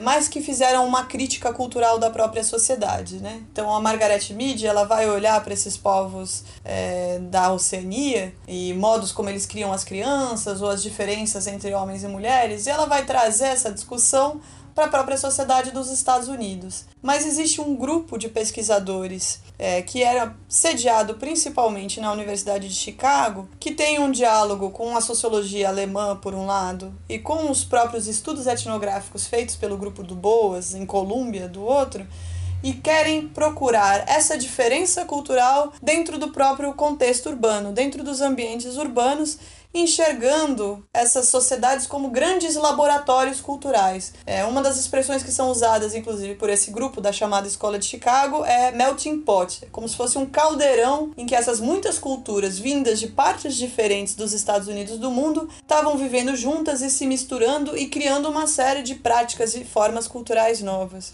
Então, para investigar essas formas, essas práticas culturais, era preciso fazer pesquisa etnográfica não numa aldeia de uma ilha distante, mas dentro da própria cidade. E assim que surgiram os chamados etnógrafos de Chicago. Quem dá esse nome é um antropólogo chamado Ulf Runners, né? Eles próprios não se chamavam como etnógrafos, mas o que eles estavam fazendo era etnografia e eles fazem referência direta né, ao Franz Boas e aos seus alunos. Bem, nesse sentido, a gente passa então para o que se chama dos estudos das cidades ou dos grandes centros urbanos nas ciências sociais, né? Então, como a Ana falou, se antigamente essa antropologia mais tradicional aí se ocupava dessas populações indígenas, dessas culturas outras, distantes, aos poucos ela foi passando para esse estudo do fenômeno urbano. E aí não só como um movimento da antropologia, mas como um movimento pensando noções de história, de geografia, de sociologia, de urbanismo, de arquitetura. Então a cidade nesse sentido, e os centros urbanos, evidentemente, precisou ser inventada como um objeto de análise para as ciências sociais, logo possuindo regras, conceitos, métodos e sistemas de análise muito específicos. Tem um autor, que é o Michel Agier, que diz para a gente que os, as características dos estudos então dessas cidades e centros urbanos envolve basicamente quatro situações a observação dessas relações intrapessoais nos espaços urbanos, um estudo em escala mais microsocial desses fenômenos urbanos. O conhecimento se daria então de maneira parcial e acessado por partes. Você nunca vai ter um estudo é, dentro de um centro urbano que possa ser pensado é, de uma maneira totalitária. É claro que dentro de uma, uma população indígena a gente tem às vezes a ideia de que a gente consegue estudar o todo. Não, não consegue, evidentemente. Mas dentro da cidade isso torna ainda muito mais fragmentado. E a gente teria então para o AGE uma, uma, quarta característica do que seriam esses estudos das cidades, que seria uma, um emprego de metonímias, né? Um emprego de termos no lugar de outros termos um pouco mais gerais, havendo entre esse todo e esse essa pequena parte uma estreita afinidade e relação de sentido. E aí, se a gente for pensar aí como é que esse estudo da escola de Chicago, esses estudiosos começam, a gente consegue aí, a Ana já, já citou, né, que é o Zimmel, com um texto A Metrópole e a Vida Mental, e o Weber, né, com o conceito e categorias da cidade. Então a gente tem essa influência aí da sociologia alemã fundando, né, ou, ou dando essa faísquinha aí para que a escola de Chicago nascesse. Então, como a Ana falou também, a escola de Chicago ela nasce nos Estados Unidos aí no final da Primeira Guerra Mundial. Ela é a primeira a ter esses teóricos a pensar a cidade como um laboratório. A palavra laboratório aparece bem marcada aí, como essa análise, é um laboratório para análise dessas mudanças sociais. E a gente tem alguns temas que são muito recorrentes na escola de Chicago, que eles chamam aí de patologias sociais, que seriam então quais temas, né? O estudo da criminalidade,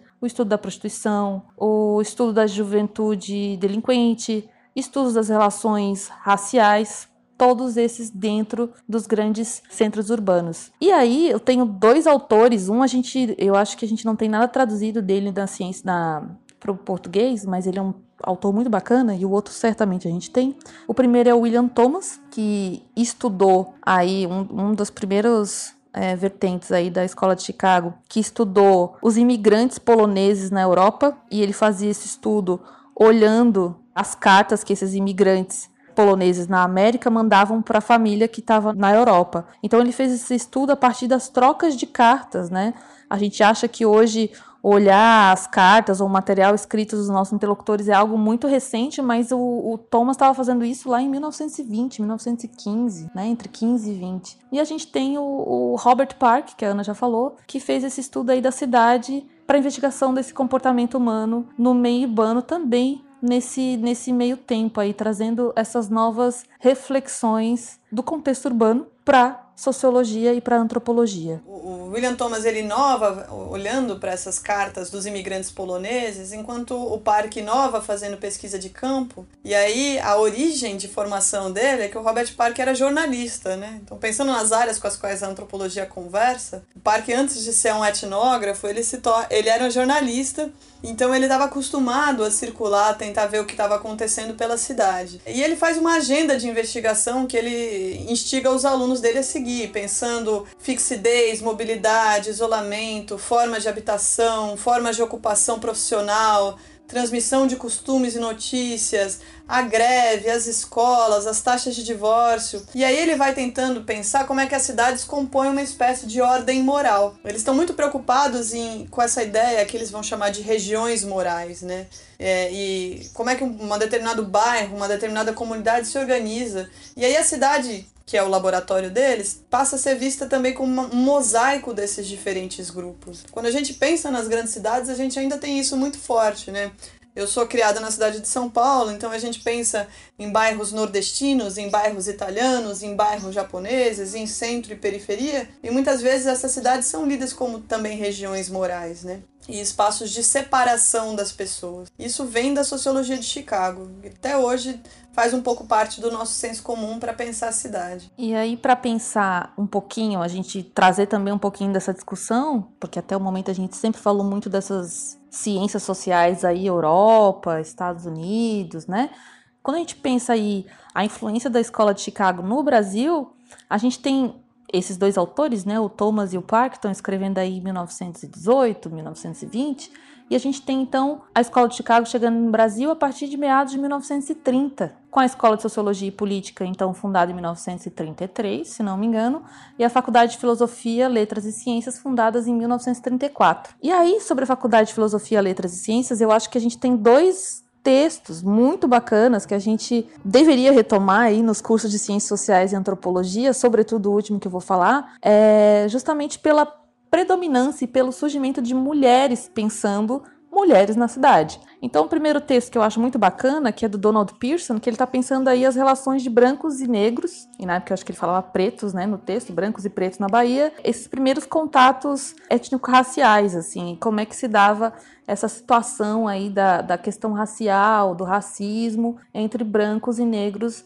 no estado da Bahia, na cidade de Salvador. E o último texto que eu acho muito bacana que a gente deveria trazer para as ciências sociais e retomar é o da Ruth Lenz, que é a Cidade de Mulheres, que foi publicado final da década de 40, começo da década de 50, enfim, não lembro a data direito. 47. 47, que é um texto muito bacana, onde ela está pensando aí a questão das mulheres, essa perspectiva aí das mulheres dentro da cidade. Quer complementar falando um pouquinho da Ruth Lentz? É, não, eu acho que é interessante, porque a gente faz essas pontes entre Chicago e os culturalistas, né, embora eles estejam trabalhando com ferramentas teóricas diferentes, mas a própria Ruth Lentz foi aluna da Ruth Benedict, quando ela veio, antes dela vir para o Brasil.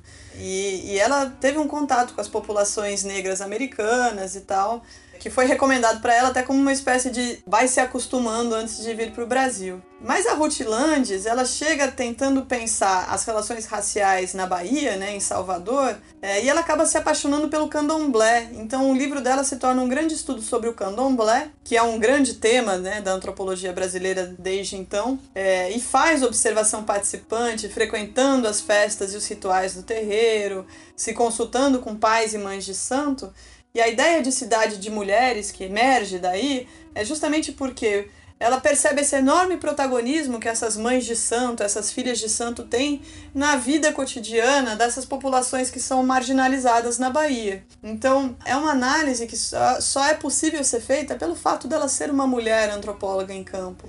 Mas ela teve um auxiliar, né, que era um jornalista chamado Edson Carneiro, com quem ela teve um relacionamento. Então, parte das enormes críticas que o livro delas é, sofreu foi por uma leitura de que ela se envolveu demais com ele e, como mulher, a análise dela ficou enfraquecida por causa disso. Né? E o livro dela foi por muito tempo muito rechaçado, porque é um livro que tem uma linguagem mais direta, que não se quer se avorar muito de uma terminologia científica, como são os livros da Margaret Mead também, né? Que são livros até endereçados para um público mais amplo. Mas tem uma riqueza de detalhes etnográficos muito grande no livro dela. Então é um livro que realmente vale muito a pena retomar como um livro fundador da antropologia urbana no Brasil, não só é. como um livro de estudos de gênero. É bacana demais esse livro, eu concordo contigo, assim. Eu acho que cabe a nós aí, futuras gerações da antropologia urbana, retomar o texto da Ruth Lentz, né? Com os nossos alunos e alunas, sobretudo para o estudo aí, uma mulher etnografando, né? Esse contexto das relações étnico-raciais na Bahia. Mas se a gente vai continuar pensando aí as influências da escola de Chicago na antropologia urbana do Brasil, a gente tem aí pelo menos mais dois nomes de mulheres também que podem ser levantados. Aí eu e a Ana a gente divide uma formação no doutorado na Universidade de São Paulo e a gente não poderia deixar de falar tanto da professora Eunice Duran quanto da professora Ruth Cardoso, né? Que estão aí pensando migração e migração, estão pensando aí em minorias sociais, aí aspas nessas minorias sociais, mas pensando essas minorias como os indígenas, os negros e os camponeses. E aí o bacana da professora Eunice é que ela tá falando sobre essa transição das pessoas de saindo dessas zonas rurais e indo morar na cidade. Já a professora Ruth Cardoso, ela está pensando essa solidificação e criação desses bairros étnicos, né? Mais no sentido da migração japonesa na cidade de São Paulo. Então as duas, se não me engano, uma foi orientando da outra também, a Ruth da professora Eunice, estão aí se debruçando na década de 70, 80 sobre o fenômeno urbano também consolidando o nome da antropologia urbana no Brasil, né? Se a gente vai pensar hoje antropologia urbana no Brasil, não tem como falar dessas, pelo menos dessas três mulheres aí que foram precursoras em alguma medida. É, eu acho que também vale lembrar que a Ruth e a Eunice, elas já são tributárias dessa segunda geração, né, da escola de Chicago. E aí tem uma, uma figura importante que é o Robert Redfield, que fez pesquisa no México. E ele, ele começa a pesquisa dele numa aldeiazinha em, em Tepoztlán, eu não sei se eu pronunciei certo, na, na província de Yucatán, e ele faz uma coisa que foi muito influente no Brasil, que é pensar um contínuo entre aldeia e cidade, que ele chama de contínuo folk urbano, né, que vai da tribo para o povoamento, para a vila e para a cidade. E que você poderia pensar inclusive os processos que estão acontecendo com os povos indígenas a partir desse contínuo. Isso dá origem no Brasil aos chamados estudos de comunidade, que não são só feitos por antropólogos e sociólogos, né? Um grande trabalho de estudos da comunidade foi feito pelo Antônio Cândido, né? Que é os parceiros do Rio Bonito. Mas essa geração da Ruth e da Eunice é uma galera que é muito influenciada por essa segunda geração da escola de Chicago. Para deixar um pouco mais evidente, o bacana dessa referência, ou dessa reflexão, ou dessa. Eu vou dizer, o reflexo né, da escola de Chicago no Brasil é que as cidades, então, começam, surgem e emergem e se consolidam como possibilidades para a gente pensar essa antropologia. Agora, pensando o nosso próprio contexto urbano, que vai, então, essa antropologia nova, que vai trazer essas essas reflexões, essas teorias, essas análises sobre esse espaço urbano em lugares que não são necessariamente distantes da cidade de origem do pesquisador ou da pesquisadora, como era feito nessa antropologia aí mais clássica. E essa antropologia urbana ela não deixa então de construir essas teorias a partir da alteridade, porque a gente tem sim que buscar a alteridade, mesmo quando a gente está estudando aí talvez a própria cidade, ou o próprio bairro, ou a própria associação de moradores da onde a gente vive. E aí eu acho que dois autores que mostram aí como a antropologia talvez seja a terceira leva de autores da antropologia urbana que são influenciados pela escola de Chicago, que a gente tem aí para falar, que vão focar em como o pesquisador e a pesquisadora têm que buscar essa alteridade, mesmo que esteja estudando o que está próximo e o que está ao lado de si, seria então o Gilberto Velho, professor Gilberto Velho do Museu Nacional, que vai dizer para a gente que o familiar não é o mesmo que conhecido e que a gente precisa então estranhar o familiar e se familiarizar com o estranho, e é assim que se constrói essa alteridade e a noção de diferença para estudos da antropologia urbana. E a gente tem também o professor Manhane aí que vai estar tá olhando para a cidade de perto e de dentro, e não de longe e de fora, e construindo aí o que eu acho que é muito bacana do Manhane, que a gente usa até hoje, as noções, né? De pedaço, de mancha, de trajeto, de pórtico, de circuito, que estão dentro da cidade e que fazem essa teia, essa rede entre diferentes atores, que seriam os sujeitos que a gente estuda nesse contexto urbano.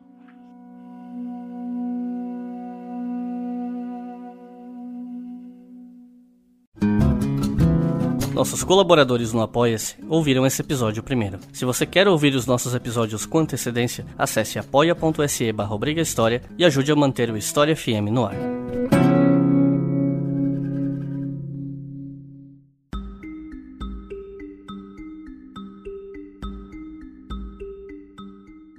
E nesse bloco final eu quero começar perguntando de uma das correntes, barra escolas, barra não sei exatamente qual o termo mais preciso, que inclusive também a gente já abordou no canal, né, que a Mariana já falou sobre, que é sobre o funcionalismo. O que, que vocês podem falar pra gente dessa, dessa corrente? Bom, o funcionalismo, ou o estrutural funcionalismo, é, é a corrente da antropologia que se desenvolve na Inglaterra. Assim como o culturalismo norte-americano foi inaugurado por um estrangeiro, né, porque o Franz Boas era alemão, o primeiro antropólogo inglês da, da escola funcionalista, na verdade, é um polonês, é o, é o Bronisław Malinowski. E o Bronisław Malinowski, ele é considerado um dos grandes pais do trabalho de campo, porque ele vai para as Ilhas Trobriand, também na Oceania, é, e por uma série de circunstâncias, inclusive o estouro da Primeira Guerra Mundial, ele acaba passando muito tempo morando lá. E ele volta e ele escreve um livro que é um grande sucesso, que é Os Argonautas do Pacífico Ocidental, que inclusive tem um prefácio do James Fraser, do evolucionista, né? Então, pra gente pensar que também não são só rupturas, mas tem certas continuidades ali. E nos Argonautas do Pacífico Ocidental, ele tem um primeiro capítulo, que é um grande capítulo metodológico, né? Uma introdução, falando como é fazer pesquisa de campo. Então, hoje em dia, quando a gente vai falar de pesquisa etnográfica, de pesquisa de campo, de observação participante, o Malinowski é sempre o primeiro nome a ser citado, né? Até mais do que o Franz Boas, porque ele descreve minuciosamente como é que se faz pesquisa de campo. E ele tem uma escrita que é muito gostosa, assim, então ele é muito evocativo. Ele começa lá o capítulo. Imagine se o leitor numa ilha, vendo o navio se afastar, sem saber a língua. Então ele vai trazendo é, os leitores para esse universo muito distante dessa ilha com essa população nativa e ele consegue assim envolver quem está lendo com aquele universo que ele vai pretender descrever. O Malinowski ele é muito conhecido por esse trabalho dos argonautas do Pacífico Ocidental, porque ele é um trabalho etnográfico que vai passar por diversas esferas das atividades humanas. Ele vai falar sobre religião ou espiritualidade, ele vai falar sobre organização social, sobre parentesco e sobre economia, vai falar sobre política, mas ele pega como ponto central da discussão dele uma instituição que os povos trobriandeses tinham, que é o Kula. O Kula é um grande sistema de troca cerimonial entre as diferentes ilhas ali daquela região, que tem uma ordem que o Malinowski vai descrevendo para a circulação de certas colares e braceletes de concha. Então, colares circulam para uma direção, braceletes circulam na outra direção. Esses são bens cerimoniais, né? Eles não têm aquilo que a gente chamaria de valor de uso, né? Eles não são usados para nada, mas eles movimentam todo o sistema econômico e o sistema de obrigações e o sistema de prestígio entre as pessoas daquela região. Então, o Kula depois vai ser nomeado por um outro antropólogo francês chamado Marcel Mauss como um fato social total. Ele é uma instituição que organiza toda a vida da sociedade. E o Malinowski chama o livro de Os Argonautas do Pacífico Ocidental, porque ele está fazendo referência né, ao grande mito grego, Jasão e os Argonautas. E ele cria uma coisa muito interessante, que é não pensar essas tribos de uma maneira isolada, cada uma em si mesma, mas pensar como é que as ilhas vão unindo essas, essas diferentes tribos, essas diferentes culturas. E aí o Malinowski vai escrever muitos outros livros. Ele vai escrever um livro sobre parentesco né, e organização da família, que tem o título também muito evocativo de A Vida Sexual dos Selvagens, e assim ele consegue um grande sucesso de público. Ele vai escrever um texto sobre aquilo que ele vai chamar de direito civil e direito criminal dos povos nativos, que chama Crime e Costume na Sociedade Selvagem, e ele sempre com material que ele reúne do tempo que ele ficou entre os trobriandeses. Né? E por que que chama funcionalismo a escola dele? O, o Malinowski ele tem muito uma preocupação de demonstrar demonstrar que aquilo que os povos nativos fazem, que parece absurdo pra gente, tem lógica. E essa lógica é uma lógica prática, tem uma razão prática incutida aí. Então, no fundo, ele faz um trabalho etnográfico muito rico e quando ele vai tentando costurar esse trabalho etnográfico com uma teoria, ele vai para uma teoria de quais são as funções sociais que aquela instituição, que aquele costume, que aquela prática está exercendo que do ponto de vista do Malinowski é sempre uma função prática, né? Ele compra um pouco essa ideia do, do homem que calcula, né? Do homem econômico, do homem que quer maximizar ao seu benefício, que isso vai ser muito criticado depois no trabalho do Malinowski. Vão dizer que ele é muito melhor etnógrafo, é, etnógrafo do que teórico. Então, essa função prática, né? Ele fala, vai dizer que os povos primitivos eles estão interessados nas espécies naturais, animais, vegetais, porque elas são boas para comer. Isso é um pouco simplista, né? Ele faz um resumo simplista do, do argumento dele, mas pensando que os, que os povos primitivos eles têm lógica, eles têm racionalidade, essa é uma racionalidade prática. Então, o, a troca cerimonial, na verdade, está tá estabelecendo formas de fazer paz com os outros povos e de ter relações econômicas com esses outros povos. Acho que do Malinowski a gente pode falar bastante, mas em, em termos da fundação da escola funcionalista é isso. E ele estimula é, os seus alunos, os seus estudantes, a fazer trabalho de campo. Né? O próprio Evan Evans Pritchard, que é um outro antropólogo dessa escola, ele foi aluno do Malinowski.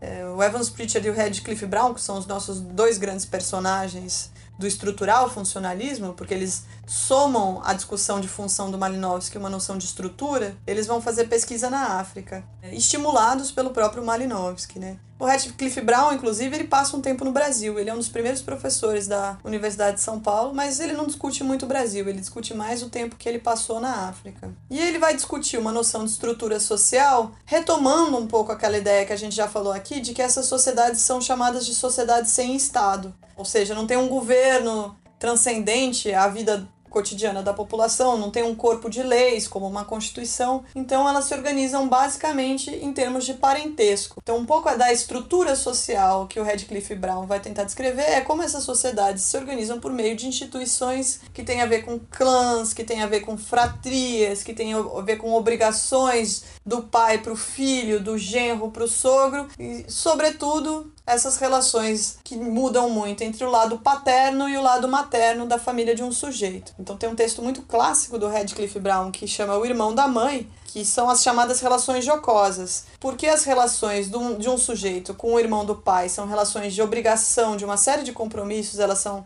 relações marcadas por uma certa reserva, por uma certa polidez. As relações do sobrinho com o irmão da mãe, com o tio materno, são relações de brincadeira, de pilhéria, são relações completamente diferentes porque as obrigações e os vínculos de parentesco entre o sobrinho e o tio materno são muito diferentes das relações dele com o tio paterno. Esse é um texto que a gente normalmente traz para os nossos cursos do Radcliffe Brown. E a ideia de estrutura dele é de estrutura social mesmo, formas de organização da vida social. Bem, então assim, em linhas gerais, enquanto o Malinowski fazia a listagem dessas necessidades mais básicas é, da população que ele estava estudando e pensava nessa correspondência a partir de instituições como Kula, que funcionavam então para satisfazer as necessidades básicas, o Radcliffe Brown pensava a sociedade como um organismo, bem numa leitura de Durkheim, assim, um organismo vivo que coexistia de maneira coesa e era independente e externa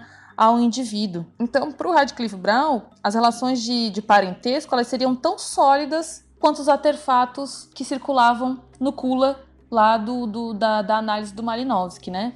E a gente sabe que essas duas teorias, a funcionalista e a estrutural funcionalista, elas declinam, elas começam a, a, a serem muito criticadas a partir dos anos 60, porque era pensado que elas também favoreciam ou estimulavam esse pensamento colonial de estudo sobre o outro, né? E aí uma das críticas que se faz também para essas duas estruturas é que elas não conseguiam dar noções, uma explicação um pouco mais coerente para as causas né, desses fenômenos é, sociais. Elas se preocupavam muito mais com os efeitos desses fenômenos. E outras críticas que se faz também é que elas eram muito pouco eficazes, tanto a teoria do Malinowski quanto a teoria do Radcliffe Brown, para explicar as diferenças culturais. Como então as mesmas necessidades, aí pensando em Malinowski, poderiam originar diferentes formas ou diferentes institu instituições para atendê-las, né, essas necessidades. E aí a crítica ao, ao Radcliffe Brown era como é que a gente poderia pensar então se a sociedade é um todo coeso, interno e estável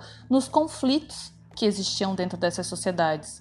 Então, como é que fica a harmonia dentro dessa, dessa lógica, se a sociedade é, é, estável e coesa e tem conflito, como é que fica a, a harmonia social? Uma terceira crítica seria também, enquanto fun um funcionalismo aí do Malinowski estava muito centrado no indivíduo, e na satisfação das suas necessidades um pouco mais básicas, o estrutural funcionalismo estava centrado na sociedade. Ambas as correntes teóricas construíram assim ou montaram, foram elencando uma, um conceito super socializado de ser humano, que muitas vezes ignorava a possibilidade de agência individual e não mais coletiva desses sujeitos, né? Então, se a gente for resumir as duas críticas para o funcionalismo e para o estrutural funcionalismo, é que a visão de sociedade como extremamente coesa, estável, que supra as necessidades básicas através de funções e instituições dos indivíduos é um pouco ultrapassada e um pouco hipervalorizada, assim, né? A gente sabe que há até hoje muitas divergências dentro de uma própria sociedade e que nem sempre essas necessidades mais básicas dos seres humanos elas são atendidas a, partir de instituições ou de funções em determinados objetos e situações, né? É, o Evans Pritchard ele fez pesquisa também nas sociedades rurais africanas e ele tem dois grandes livros que a gente costuma trabalhar pros, pros, com os alunos é, que é os Nuer, Bruxaria, Oráculos e Magia entre os Azandi. E os Nuer é um livro que é muito importante, porque, primeiro porque é, ele vai demonstrando na, no trabalho como que o interesse dele vai se deslocando para o interesse que os próprios povos nativos estão trazendo para ele, né? Então ele, ele faz uma grande discussão, por exemplo, sobre como os Nuer lidam com o seu gado. Eles são grandes criadores de gado, né? Aí ele falou assim: quando eu fui pesquisar os números, eu não estava interessado em vaca, em boi, mas eram eles que estavam interessados no assunto, então eu acabei me interessando por causa deles. E o Snuer, é, ele nos ensina também que as nossas categorias de tempo são categorias que também não são universais, né? Os números não tem uma palavra abstrata para tempo. Esse tempo que é igual, cada minuto é a mesma medida do outro minuto, que a gente pode contar no relógio, que a gente pode contar no calendário. Isso não faz muito sentido para aquela população dos Nuer. Né? Eles pensam no tempo a partir das tarefas que eles têm que desempenhar, né? Cuidar do gado, cuidar da roça, se deslocar para uma outra aldeia, fazer guerra. São, são tempos que são os tempos das tarefas, né? São momentos, são períodos, são ritmos das estações. Então a gente vai desconstruindo um pouco essa noção abstrata de tempo que a gente tem quando a gente lida com os outros povos. E o, o Evans Pritchard também, ele faz uma análise política das relações, né, desses diferentes grupos dos Nuer, e ele vai trazer uma ideia de segmentaridade, que é a ideia de que grupos pequenos são considerados diferentes e até rivais uns dos outros, mas que eles se acoplam quando eles têm um outro grupo que também pode ser formado por grupos menores, e aí se formam outras unidades e que isso faz sentido para pensar essas comunidades, essas aldeias que às vezes se agrupam em clãs, aí a aldeia, daí a região, daí a tribo. Um exemplo um comparativo meio bobo que a gente dá para os alunos é pensar, por exemplo, Corinthians e Palmeiras versus Flamengo e Vasco, mas que pode virar Rio São Paulo, que pode virar Sudeste e Nordeste, pode virar Brasil e Argentina. Então, o Evans Pritchard ele dá um pouco a, a linha de, de fazer isso. E o Evans Pritchard está muito interessado em, em temas de magia e religião, assim como Taylor, assim como Fraser entre os evolucionistas, mas ele está interessado em pensar a racionalidade né, que existe nos processos mágicos religiosos e como isso também envolve uma certa economia moral e uma economia de, de acusações. Então ele vai tentar demonstrar, por exemplo, que os Azandi acreditam em bruxaria, acreditam em feitiçaria, mas não quer dizer com isso que eles não saibam que existam causas causas naturais, causas físicas para os acontecimentos. O exemplo que ele dá é: se o telhado de um galpão cai na cabeça do sujeito e mata o sujeito, isso pode ser visto como um ato de feitiçaria. Não quer dizer que o caibro não tivesse frouxo, comido por cupins, que tivesse uma manutenção que precisa ser feita, que caiu uma tempestade lá que fez o teto cair. Essas são as causas físicas e naturais. Mas o fato daquele sujeito estar tá lá naquele momento e ter sido vítima desse incidente, isso é resultado de feitiçaria. Então ele vai pensando essa racionalidade na feitiçaria, que é muito interessante, né? É um livro muito bom. Esse pessoal do estrutural funcionalismo, ele tem pensado, eh, quer dizer, pensava essas questões a partir de uma, uma perspectiva de harmonia, mas não é uma hegemonia dentro da antropologia naquele momento, né? Pelo que a gente estava conversando em off, estava comentando sobre a escola de Manchester que pensa a partir da, do conflito. Então eu pediria para vocês falarem um pouco mais sobre isso, porque eu não faço a menor ideia.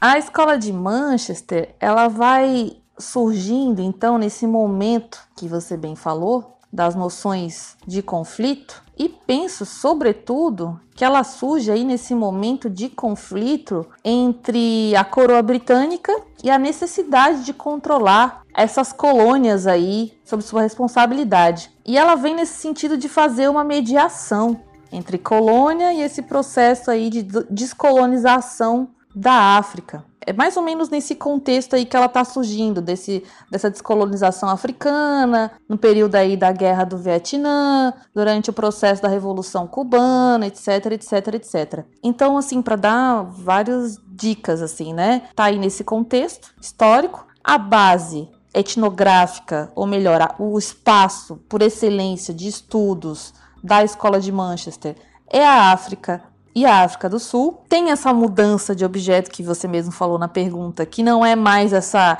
estabilidade, essa harmonia, essa coesão social e também não mais esses interlocutores isolados, afastados, né, de um centro hegemônico de pensamento, mais esses processos de conflito e esses sistemas, né, que estão em construção o tempo todo. Uma coisa que vale muito a pena resgatar também é que a Escola de Manchester, Manchester desculpa, traz um método de pesquisa inovador que é o uso das estatísticas, né, para obter esses dados etnográficos de maneira mais precisa. E a base da teoria metodológica dela é essa noção mesmo de desestabilização, de dessubordinização das colônias africanas em relação à, à colônia da Inglaterra, né, Grã-Bretanha. Elas estão estudando aí, então, a escola de Manchester está estudando, então, essas relações sociais dentro desse contexto urbano, fazendo então essa análise de situação, né? É o que a Ana falou aí de sincronia, diacronia, né? É olhar aquele momento, mas dentro de uma perspectiva um pouco mais histórica e fazer esse estudo de caso de maneira mais específica. Então aí quem a gente tem como um, um grande nome que se sobressai da escola de Manchester é o Max Gluckman, que nasce então em Joanesburgo, é, ali no começo do século 20, 1911, né, século 20, e foi aí aluno do Evans Pritchard e do Radcliffe Brown, que são os dois grandes teóricos aí do funcional estruturalismo, né? Então a gente vai tendo essa passagem é, aí dos mentores do Gluckman, né, funcionali é, funcionais estruturalistas, e vai passando aí para essa escola de Manchester a partir da influência do Max Gluckman. E aí ele faz esse trabalho de campo dele, que foi muito bacana, na década de 30, na Zuzulândia. E ele vai pensar como é que se dá essa noção de oposição das pessoas né, ao sistema do apartheid que estava aí é, rolando nesse, nesse período.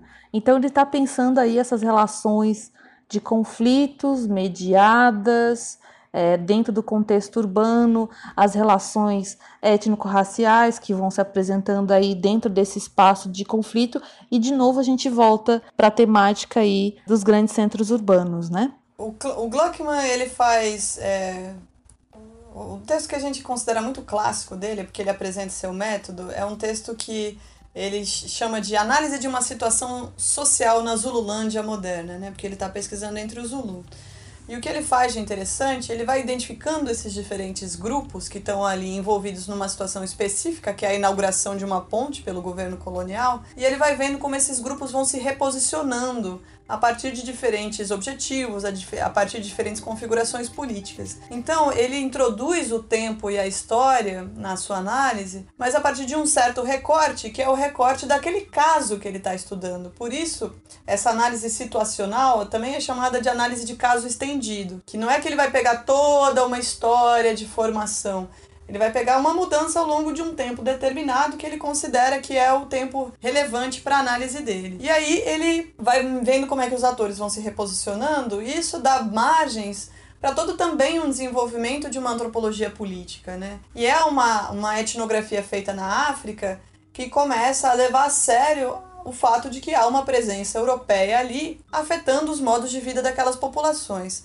Porque você pega o Evans Pritchard e o Radcliffe Brown, o próprio Malinowski, trabalhando lá nas Ilhas Trobriand na, na Polinésia, é, eles até mencionam que existem agentes coloniais, mas eles escrevem é, as suas etnografias como se fosse num presente etnográfico, como se fosse sempre é, daquelas, daquele jeito, aquelas pessoas vivendo daquele jeito, ou no máximo fazendo uma ressalva de que aquele modo de vida está acabando porque a colonização está chegando. E o Gluckman e esses autores da escola de Manchester, eles estão levando a sério a presença europeia e incorporando a descrição dessas mudanças na sua própria etnografia. E eles, inclusive, estão propondo diferentes maneiras de lidar com o tempo, né? Então, um outro autor que a gente trabalha muito, que é o Leach, o Edmund Leach, é, ele vai fazer, ele já é influenciado pelo estruturalismo do Levi-Strauss, que a gente não vai abordar nesse programa, mas quem sabe numa próxima, é, e ele vai pensar, por exemplo, como é, outros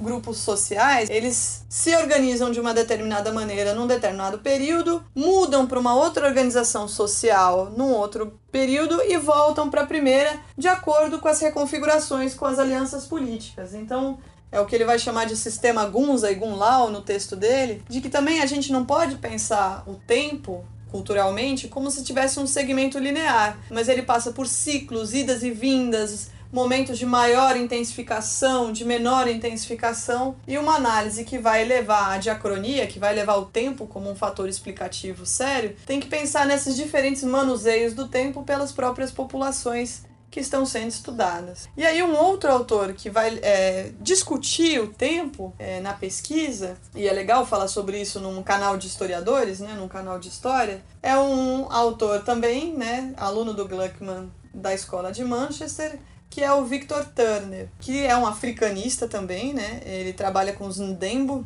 é, e ele vai estar tá muito interessado nos estudos dos rituais. Então o Turner ele vai pegar um antropólogo holandês do começo dos anos 30, que é o Van Gennep, Arnold Van Gennep, que escreveu um livro chamado Ritos de Passagem, pensando que todos os rituais no mundo inteiro eles podem ser mais ou menos organizados como ritos de separação, de desagregação, como ritos de liminaridade, de estar entre situações ou como ritos de união, de reintegração. Os exemplos que ele dá, por exemplo, é que um ritual fúnebre, né, um funeral, um velório, são ritos de separação. A pessoa está num determinado grupo e ela deixa de estar, nesse caso porque ela morreu. E isso precisa ser ritualizado. Como ritos de liminaridade, por exemplo, como ritos que diluem os papéis, as características das pessoas. Por exemplo, uma peregrinação religiosa, em que todo mundo é irmanado na devoção de Deus, enfim, ou de um santo, se for católico. Ou, por exemplo, um exemplo que é, a gente costuma dar são os muçulmanos em peregrinação à Meca, né?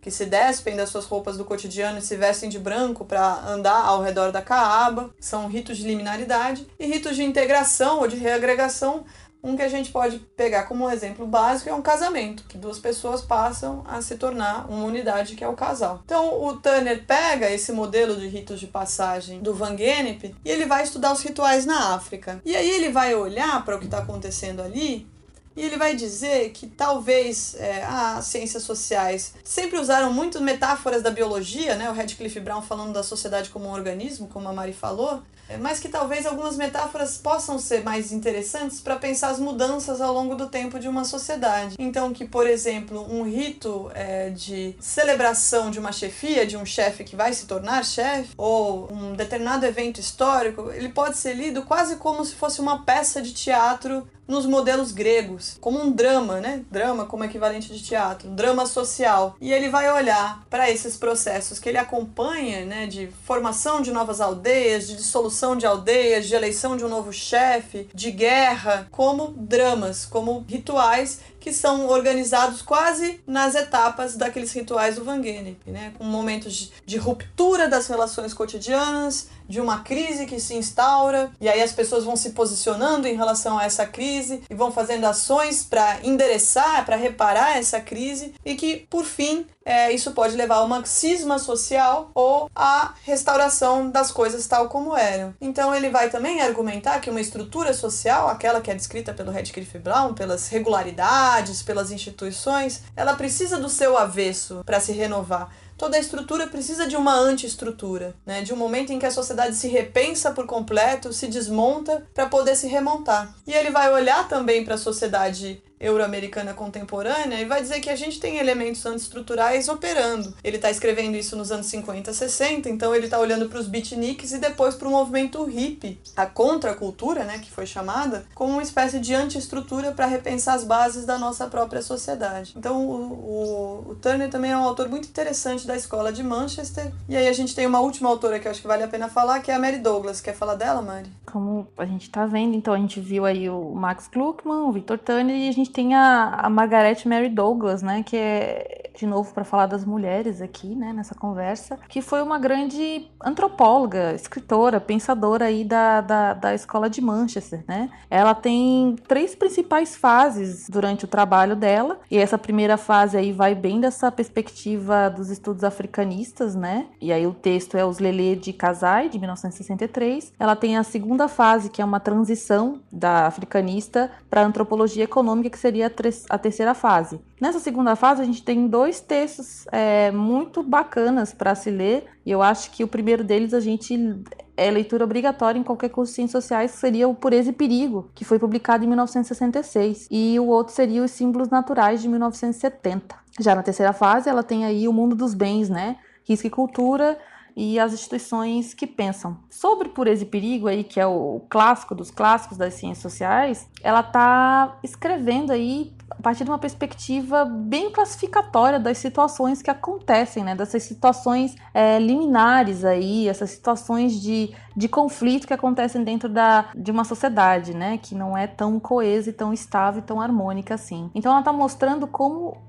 é feito esse uso intercambiável ou mutável, né, das classificações nós e eles. E ela está mostrando que existe uma imposição de uma ordem como um pré-requisito necessário para a experiência é, humana e social de um coletivo, né? Então essas duas categorias, pureza e perigo, elas acabam, acabam desenvolvendo aí duas tramas que são de certa maneira paralelas, né? Uma que expõe a, a função e a estrutura dessa cognição, desse pensamento e de classificação das pessoas, e por outro lado ela mostra aí essa descrição histórica, e aí falando de história no canal de história, né? Das diferenças então entre as religiões e as sociedades primitivas e as grandes religiões das sociedades modernas. Já na, nos símbolos naturais, é, ali de 1970, ela está buscando um sistema de esquemas cognitivos que dê um sentido a esse mundo que está supostamente desarrumado ou que está supostamente em conflito. Então ela vai fazendo uma aproximação nessa abordagem desses símbolos naturais do texto dela é, das sociedades mais ocidentais e ela vai focar e aí diferente do Turner, né, ela vai focar nesse, nesse trabalho, nesse desdém que se tem pelo processo ritual, né, como sendo a experiência social, então aquela que pode auxiliar as pessoas nessa tentativa de dar um sentido ao mundo que está é, desarrumado nesses contextos políticos, econômicos, culturais. Então ela passa a dizer para gente que a experiência social ela então sim possível de ser classificada.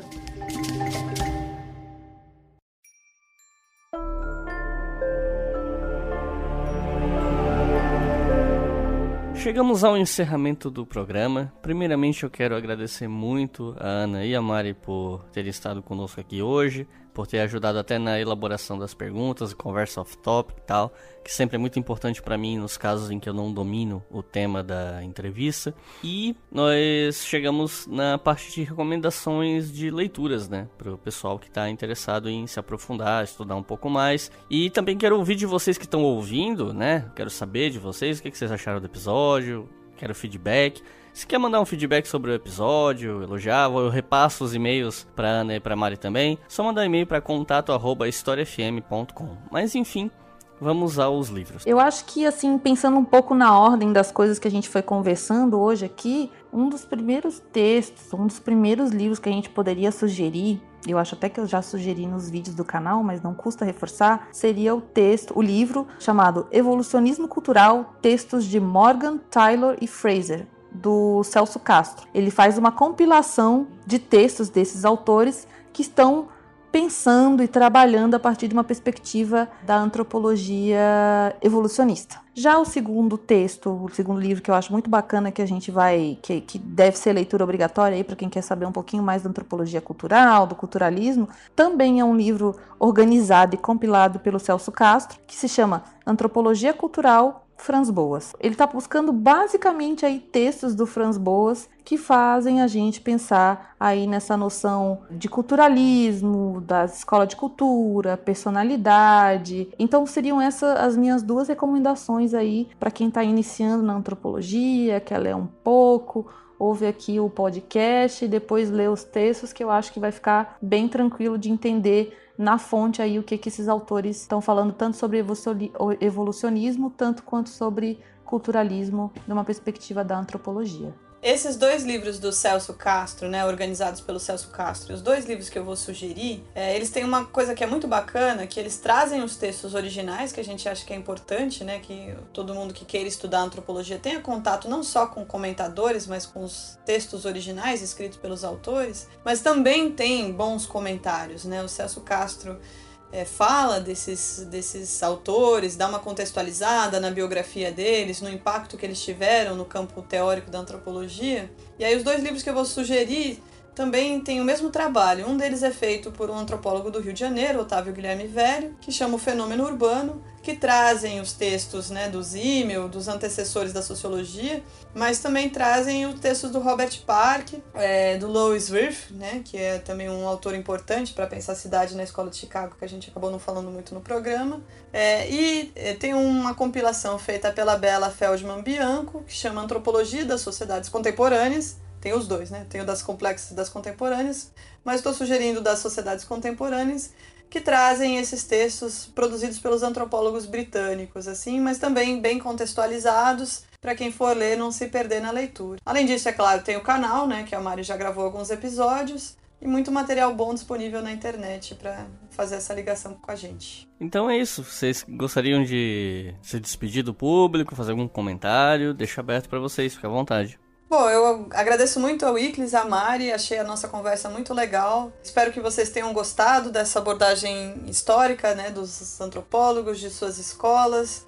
Talvez um dia a gente grave um programa falando das discussões mais contemporâneas, mas acho que vocês perceberam que mesmo esses textos clássicos estão tocando em assuntos que são centrais para a nossa discussão da nossa sociedade que a gente vive. Então, que possa servir de inspiração para vocês. Bem, da minha parte eu só tenho a agradecer sempre, né, a parceria com o ICLES, mas gostaria de ressaltar assim que no momento atual que a gente vive de perseguição aos pensamentos e aos teóricos das ciências sociais e humanidades, a gente tem um espaço como o podcast História FM para fazer essa discussão e para trazer esses autores, como a Ana falou, que apesar de antigos e aí velhos entre aspas, estão pensando conceitos que a gente consegue aplicar conceitos e questões né, que a gente consegue aplicar hoje na nossa sociedade e nesse momento atual em que a gente está vivendo é de extrema importância. Eu acho assim que esse espaço que a gente ocupa aqui nesse momento é um espaço de resistência, onde a gente consegue sair também um pouquinho, tanto a Ana quanto eu, que somos professoras de universidades federais aqui do norte do país, a gente consegue sair de dentro da sala de aula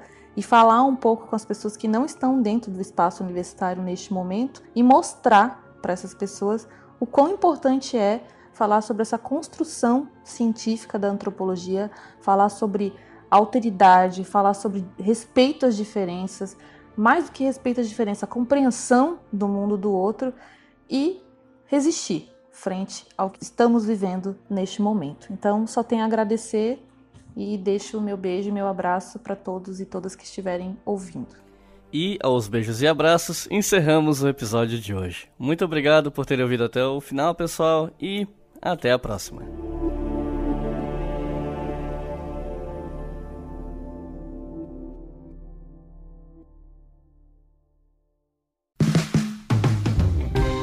Este podcast foi financiado por nossos colaboradores no Apoia-se.